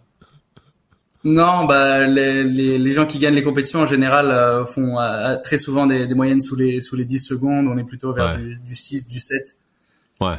Je pense que j'ai jamais battu 3 minutes. Là, c'est pour ça que quand même 13 secondes, c'est pas, pas si mal. Euh, mais je veux dire, à 13 secondes pour le faire, quand vous dites on fait une journée de compétition, euh, c'est quoi, on se réunit puis on le fait 10 fois dans le jour puis on prend une bière entre chaque fois ou c'est quoi une journée de... Non, parce qu'il y a pas de temps à faire, il y a pas de temps à dire, tu sais, c'est pas... Tu sais, tu joues un congrès, mettons, de, de Donjons et Dragons ou de jeux de rôle, tu peux jouer des parties de, de, des, des, heures et des heures, mais c'est quoi une gang qui se réunissent autour du, du Rubik Cube, là? Eh bien, la WCA reconnaît 17 épreuves officielles, donc euh, le 3 par 3 le plus connu, donc euh, ce que l'on connaît sous le nom de Rubik's Cube, mais en fait, il y a plein de tailles différentes. On a des, cubes à 4 cubes, à, des, des plus gros là, hein Bah, c'est ça. Euh, pour les personnes qui, qui voient l'image, j'ai un 5 par 5 avec moi. donc ceci. Ah, lui, lui, il se fait pas, il se fait pas à 13 secondes là. Non, non, définitivement. moi, ça, c'est une de mes épreuves favorites, le 5 par 5 et je mets environ entre 1 minute 15, 1 minute 20. Bon, j'ai failli dire. les meilleurs mondiaux arrivent à descendre aux alentours de 30 secondes et quelques sur un 5 par 5. Ah oui, tant que ça. OK. Donc, vous êtes des compétitions reconnues. Ça veut dire qu'il y a des compétitions où on fait pas, c'est pas nécessairement toutes les plaques de la même couleur. On va faire des, des dessins, on va mettre des, des, des, compositions particulières sur chacune des faces. Alors, ça, de temps en temps, ça peut exister. On a des épreuves non officielles euh, pour s'amuser, mais il y a des, euh, le but c'est toujours de résoudre le puzzle, mais parfois on peut avoir des contraintes. Par exemple, il y a le 3 par 3 à l'aveugle ou le 3 par 3 à une main. à l'aveugle. Oui, à l'aveugle. C'est-à-dire que la personne euh, a le peut regarder, je pense qu'elle peut regarder son cube au départ pour voir l'état de départ. C'est ça. Euh, le chronomètre commence euh, quand on voit le cube mélangé. Et donc là, on mémorise le cube mélangé. Après, euh, la personne a un bandeau, plus il y a un juge qui cache ce que la personne voit. La personne fait le cube de manière euh, euh, sans, le voir, tout simplement, et on arrête le chronomètre. Et une fois que tout ceci est terminé, là, on regarde le temps. OK. La Nous avons d'ailleurs un mémoire, des en, souvenant, en souvenant des six faces où étaient les couleurs, va reconstituer le cube. Ouais, exactement. En fait, on, va tracer où, les pièces vont et se faire un, un, chemin mental pour ensuite le résoudre. On a d'ailleurs un des plus grands compétiteurs euh, mondiaux euh, qui, est, qui, est, qui est québécois et, qui est à Montréal. Donc, euh, les personnes qui viennent en compétition à Montréal peuvent avoir l'occasion de, de, le voir à l'œuvre. Comment vous... Parce que là, c'est 50 ans quand même. Euh, faites-nous faites-nous euh, 60 secondes d'histoire. Comment... Parce que vous, vous étiez quoi? Vous étiez probablement pas né à l'époque. là. Euh, comment c'est apparu? Comment c'est apparu? Comment c'est devenu populaire? Euh, Pourquoi c'est revenu? C'est quand même spécial. Parce que moi, j'ai connu ça. C'est complètement différent. Moi, j'ai connu ça. là. Tu sais, c'est apparu. Tout à coup, t'as vu une ou deux personnes avec ça. Ah, C'était à la mode. À un moment donné, t'en demandais un à tes parents. Puis là, ben, là, dans l'autobus scolaire, à un moment donné, tout le monde faisait le Rubik's Cube. Puis ça a disparu, je vous jure. Vous pouvez pas croire, à un moment donné, là, en l'espace de, comme des affaires à mode, en deux, trois semaines, ça existait plus, ça a disparu. Mais là, c'est réapparu au fil des années. C'est comme ça a comme une nouvelle vie, là. Et comment vous, vous la voyez, l'histoire, de votre point de vue, plus jeune, là? Je pense, je pense que il a jamais réellement complètement disparu. En fait, euh, c'est surtout, euh, je pense que c'est, d'ailleurs, faut savoir que c'est le jouet le plus vendu au monde.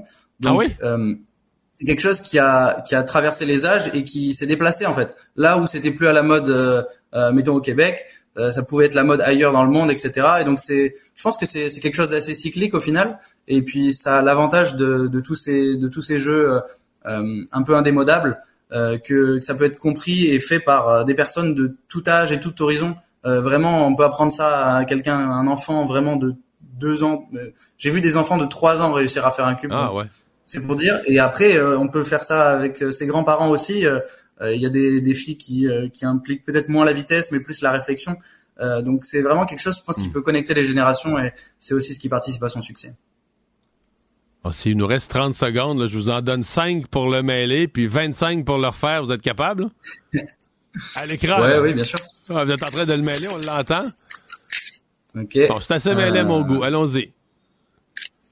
Tac. Je vais pas demander à l'aveugle, je suis généreux. C'est dur de cadrer et de résoudre en même temps. Hop, on voit des lignes se faire, là, ça approche. Hop. Bon, ça applaudit en régie. Euh, impressionnant, c'est vraiment le fun. Alexandre Audet, merci d'avoir été avec nous. Merci beaucoup. Au revoir. Bonne journée. Acheter une voiture usagée sans connaître son historique, ça peut être stressant. Mais prenez une pause. Et procurez-vous un rapport d'historique de véhicule Carfax Canada pour vous éviter du stress inutile. Carfax Canada. Achetez l'esprit tranquille. La Banque Q est reconnue pour faire valoir vos avoirs sans vous les prendre. Mais quand vous pensez à votre premier compte bancaire, tu sais, dans le temps à l'école, vous faisiez vos dépôts avec vos scènes dans la petite enveloppe. Hmm, C'était bien beau. Mais avec le temps, ce vieux compte-là vous a coûté des milliers de dollars en frais, puis vous ne faites pas une scène d'intérêt. Avec la Banque Q, vous obtenez des intérêts élevés et aucun frais sur vos services bancaires courants. Autrement dit, ça fait pas mal plus de scènes dans votre enveloppe, ça. Banque Q. Faites valoir vos avoirs. Visitez banqueq.ca pour en savoir plus. Les rencontres de l'art. Lieu de rencontre où les idées se bousculent. Où la libre expression et la confrontation d'opinions secouent les conventions. Des rencontres où la discussion procure des solutions. Des rencontres où la diversité de positions enrichit la compréhension. Les rencontres contre de l'art. On va parler sport avec Jean-François Barry. Salut Jean-François. Salut Mario. Et ça arrive comme un hasard, mais quel hasard! Dans la première semaine où il dirige les Islanders de New York, ben Patrick Roy regarde son calendrier. Le jeudi, Canadien de Montréal. À Premier Montréal. match à l'étranger, en plus de ça. C'est la première fois que, dans le fond, que les Islanders vont affronter une autre équipe sur la glace de- adverse. Et c'est à Montréal que ça se passe. Là, il l'a dit tantôt, il a fait un point de presse, à quel point c'est toujours spécial pour lui. Il s'attend à une belle réaction de la foule. Il s'attend pas à cacher ses émotions parce que c'est pas quelque chose qui lui a réussi dans la vie. Mais non seulement, Mario, tout ça est spécial pour Patrick Roy, mais moi, je trouve, le timing de tout ça, je trouve que ça arrive à un drôle de moment pour le Canadien aussi, parce que c'est la première fois que je, je sens de la grogne, euh, de l'insatisfaction envers Martin Saint-Louis. Dans, dans la population, là, ligne ouverte, blog, balado, là, on commence à faire... Ben, le OK, là, fait il qu'ils sont pas. Écoute, je vais partir de l'insatisfaction des partisans, je vais la ramener sur toi, là. Tu nous as dit mardi, Mario, toutes les conditions sont là. On vient de se faire clencher par euh, Ottawa. Euh, on ramène des, des poids lourds, euh, montrer du caractère, rebondir après une défaite humiliante. Puis mardi, là, tout était sûr qu'il allait se présenter à ce match-là avec une énergie. Zéro, flat, mort, rien du tout. Euh, si tu te demandes, est-ce que l'équipe a été bien préparée? Qu'est-ce que l'entraîneur a fait? Comment il n'a pas eu les éléments pour les motiver après l'humiliation vraiment récente? Exact. On se demande tout ça. Je veux dire, il avait perdu contre Ottawa à Ottawa d'une façon humiliante une semaine avant. Tout le monde avait donné l'excuse de bon, deux matchs en deux soirs. Là, il n'y avait pas ça dans le décor. Ils reviennent à la maison, ils s'étaient fait brasser puis tout ça. il n'y a même pas eu un combat, il n'y a même pas eu une grosse mise en échec. Rien, rien, rien. Et pour moi, ce soir, un désastre point de vue hockey. Pour moi, puis là, ce que les gens commencent à dire, c'est OK, puis moi j'aime beaucoup Martin Saint-Louis, comme tu sais, là, je l'écouterai en conférence. Mais là, à un moment donné, c'est beau être un enseignant de hockey, mais là, va falloir aussi trouver des façons de gagner. J'ai l'impression que son élastique est un petit peu plus court. Puis là, bang, arrive Patrick Roy, que, que plein de monde aurait voulu avoir ici à Montréal. Il arrive avec son énergie, gagne son premier match, perd par un but dans son dernier match. Fait qu'on dirait que c'est comme une, petite tempête médiatique mais Jean-François, si Islanders gagnait 5 à 0 à soir, ça va crier Patrick dans foule en troisième période. Là. Voilà, petite tempête médiatique parfaite. Puis pour moi, ce soir, là, c'est sûr que les gars des Islanders se disent Hey, ils connaissent l'histoire, là. Le gars, il a son, il a son 33 au plafond, là. Tu sais, je veux dire, le gars qui, qui te coach en arrière, son chandail est retiré dans ce building-là. Il y a deux Coupes Stanley, deux MVP. Euh, ils vont jouer pour, pour Patrick. Ah si les gars des Canadiens sont pas capables de comprendre ça, que ce soir, oui, c'est Canadiens Islanders, mais c'est un peu Patrick contre Martin, là, s'ils sont pas capables de, comprendre ça ce soir, ça, ça, va en dire long sur leur état d'esprit. Et un des problèmes du Canadien, quand ils avaient eu quelques bons matchs, entre autres contre des grosses équipes, on avait dit ils ont un peu resserré le jeu, le système, tout ça. Mais là, point de vue, ben, en fait, gardien, défensif, là, ça rentre. Là, les buts, euh, on accorde des lancers, puis on accorde des buts. Euh, dans les derniers mauvais matchs, c'est quoi, 19 buts? 19 buts en trois matchs, c'est ce que j'ai lu tantôt. Le eh très beau résumé sur TVA Sports, ça fait de les faire un tour. On résumait un peu les, ce qui est à, surveiller ce soir. Donc, 19 buts en trois matchs. Montembeau qui a connu une de ses rares mauvaises sorties euh, lors, lors de, la dernière fois qu'il était devant le filet. Il y en a même qui disaient qu'il était peut-être blessé. Donc, je suis content de le voir devant le filet ce soir. Euh, je pense qu'un match de cette importance-là, ça revenait à Montembeau. Euh, j'espère qu'il va rebondir. Ensuite de ça, pardon, fin de rhume. Euh, dans les choses à surveiller, euh, Josh Anderson qui revient sur la première ligne, donc euh, reprend sa place avec Caulfield et Suzuki. Je peux pas croire.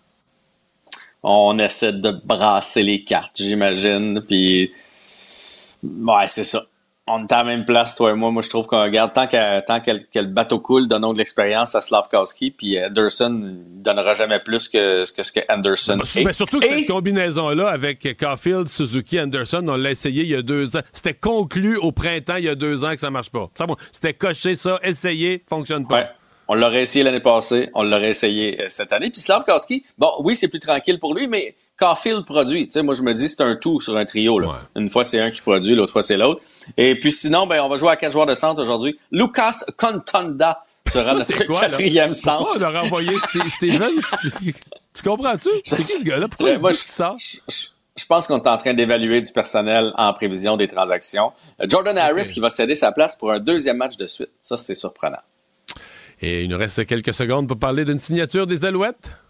Ouais, Christian Matt, 14 euh, saisons avec les Alouettes, donc revient avec euh, l'équipe. Euh, c'est le gros barbu là qu'on a vu à la Coupe Grey qui était content, très émotif. Et ce que ça fait, c'est que toute la ligne offensive va être de retour là, pour les Alouettes, la ligne à l'attaque. Donc ça, c'est une très très bonne nouvelle. Quand on gagne des championnats, les, les joueurs ont le goût de revenir la saison d'après. Merci Jean-François. À demain. Salut.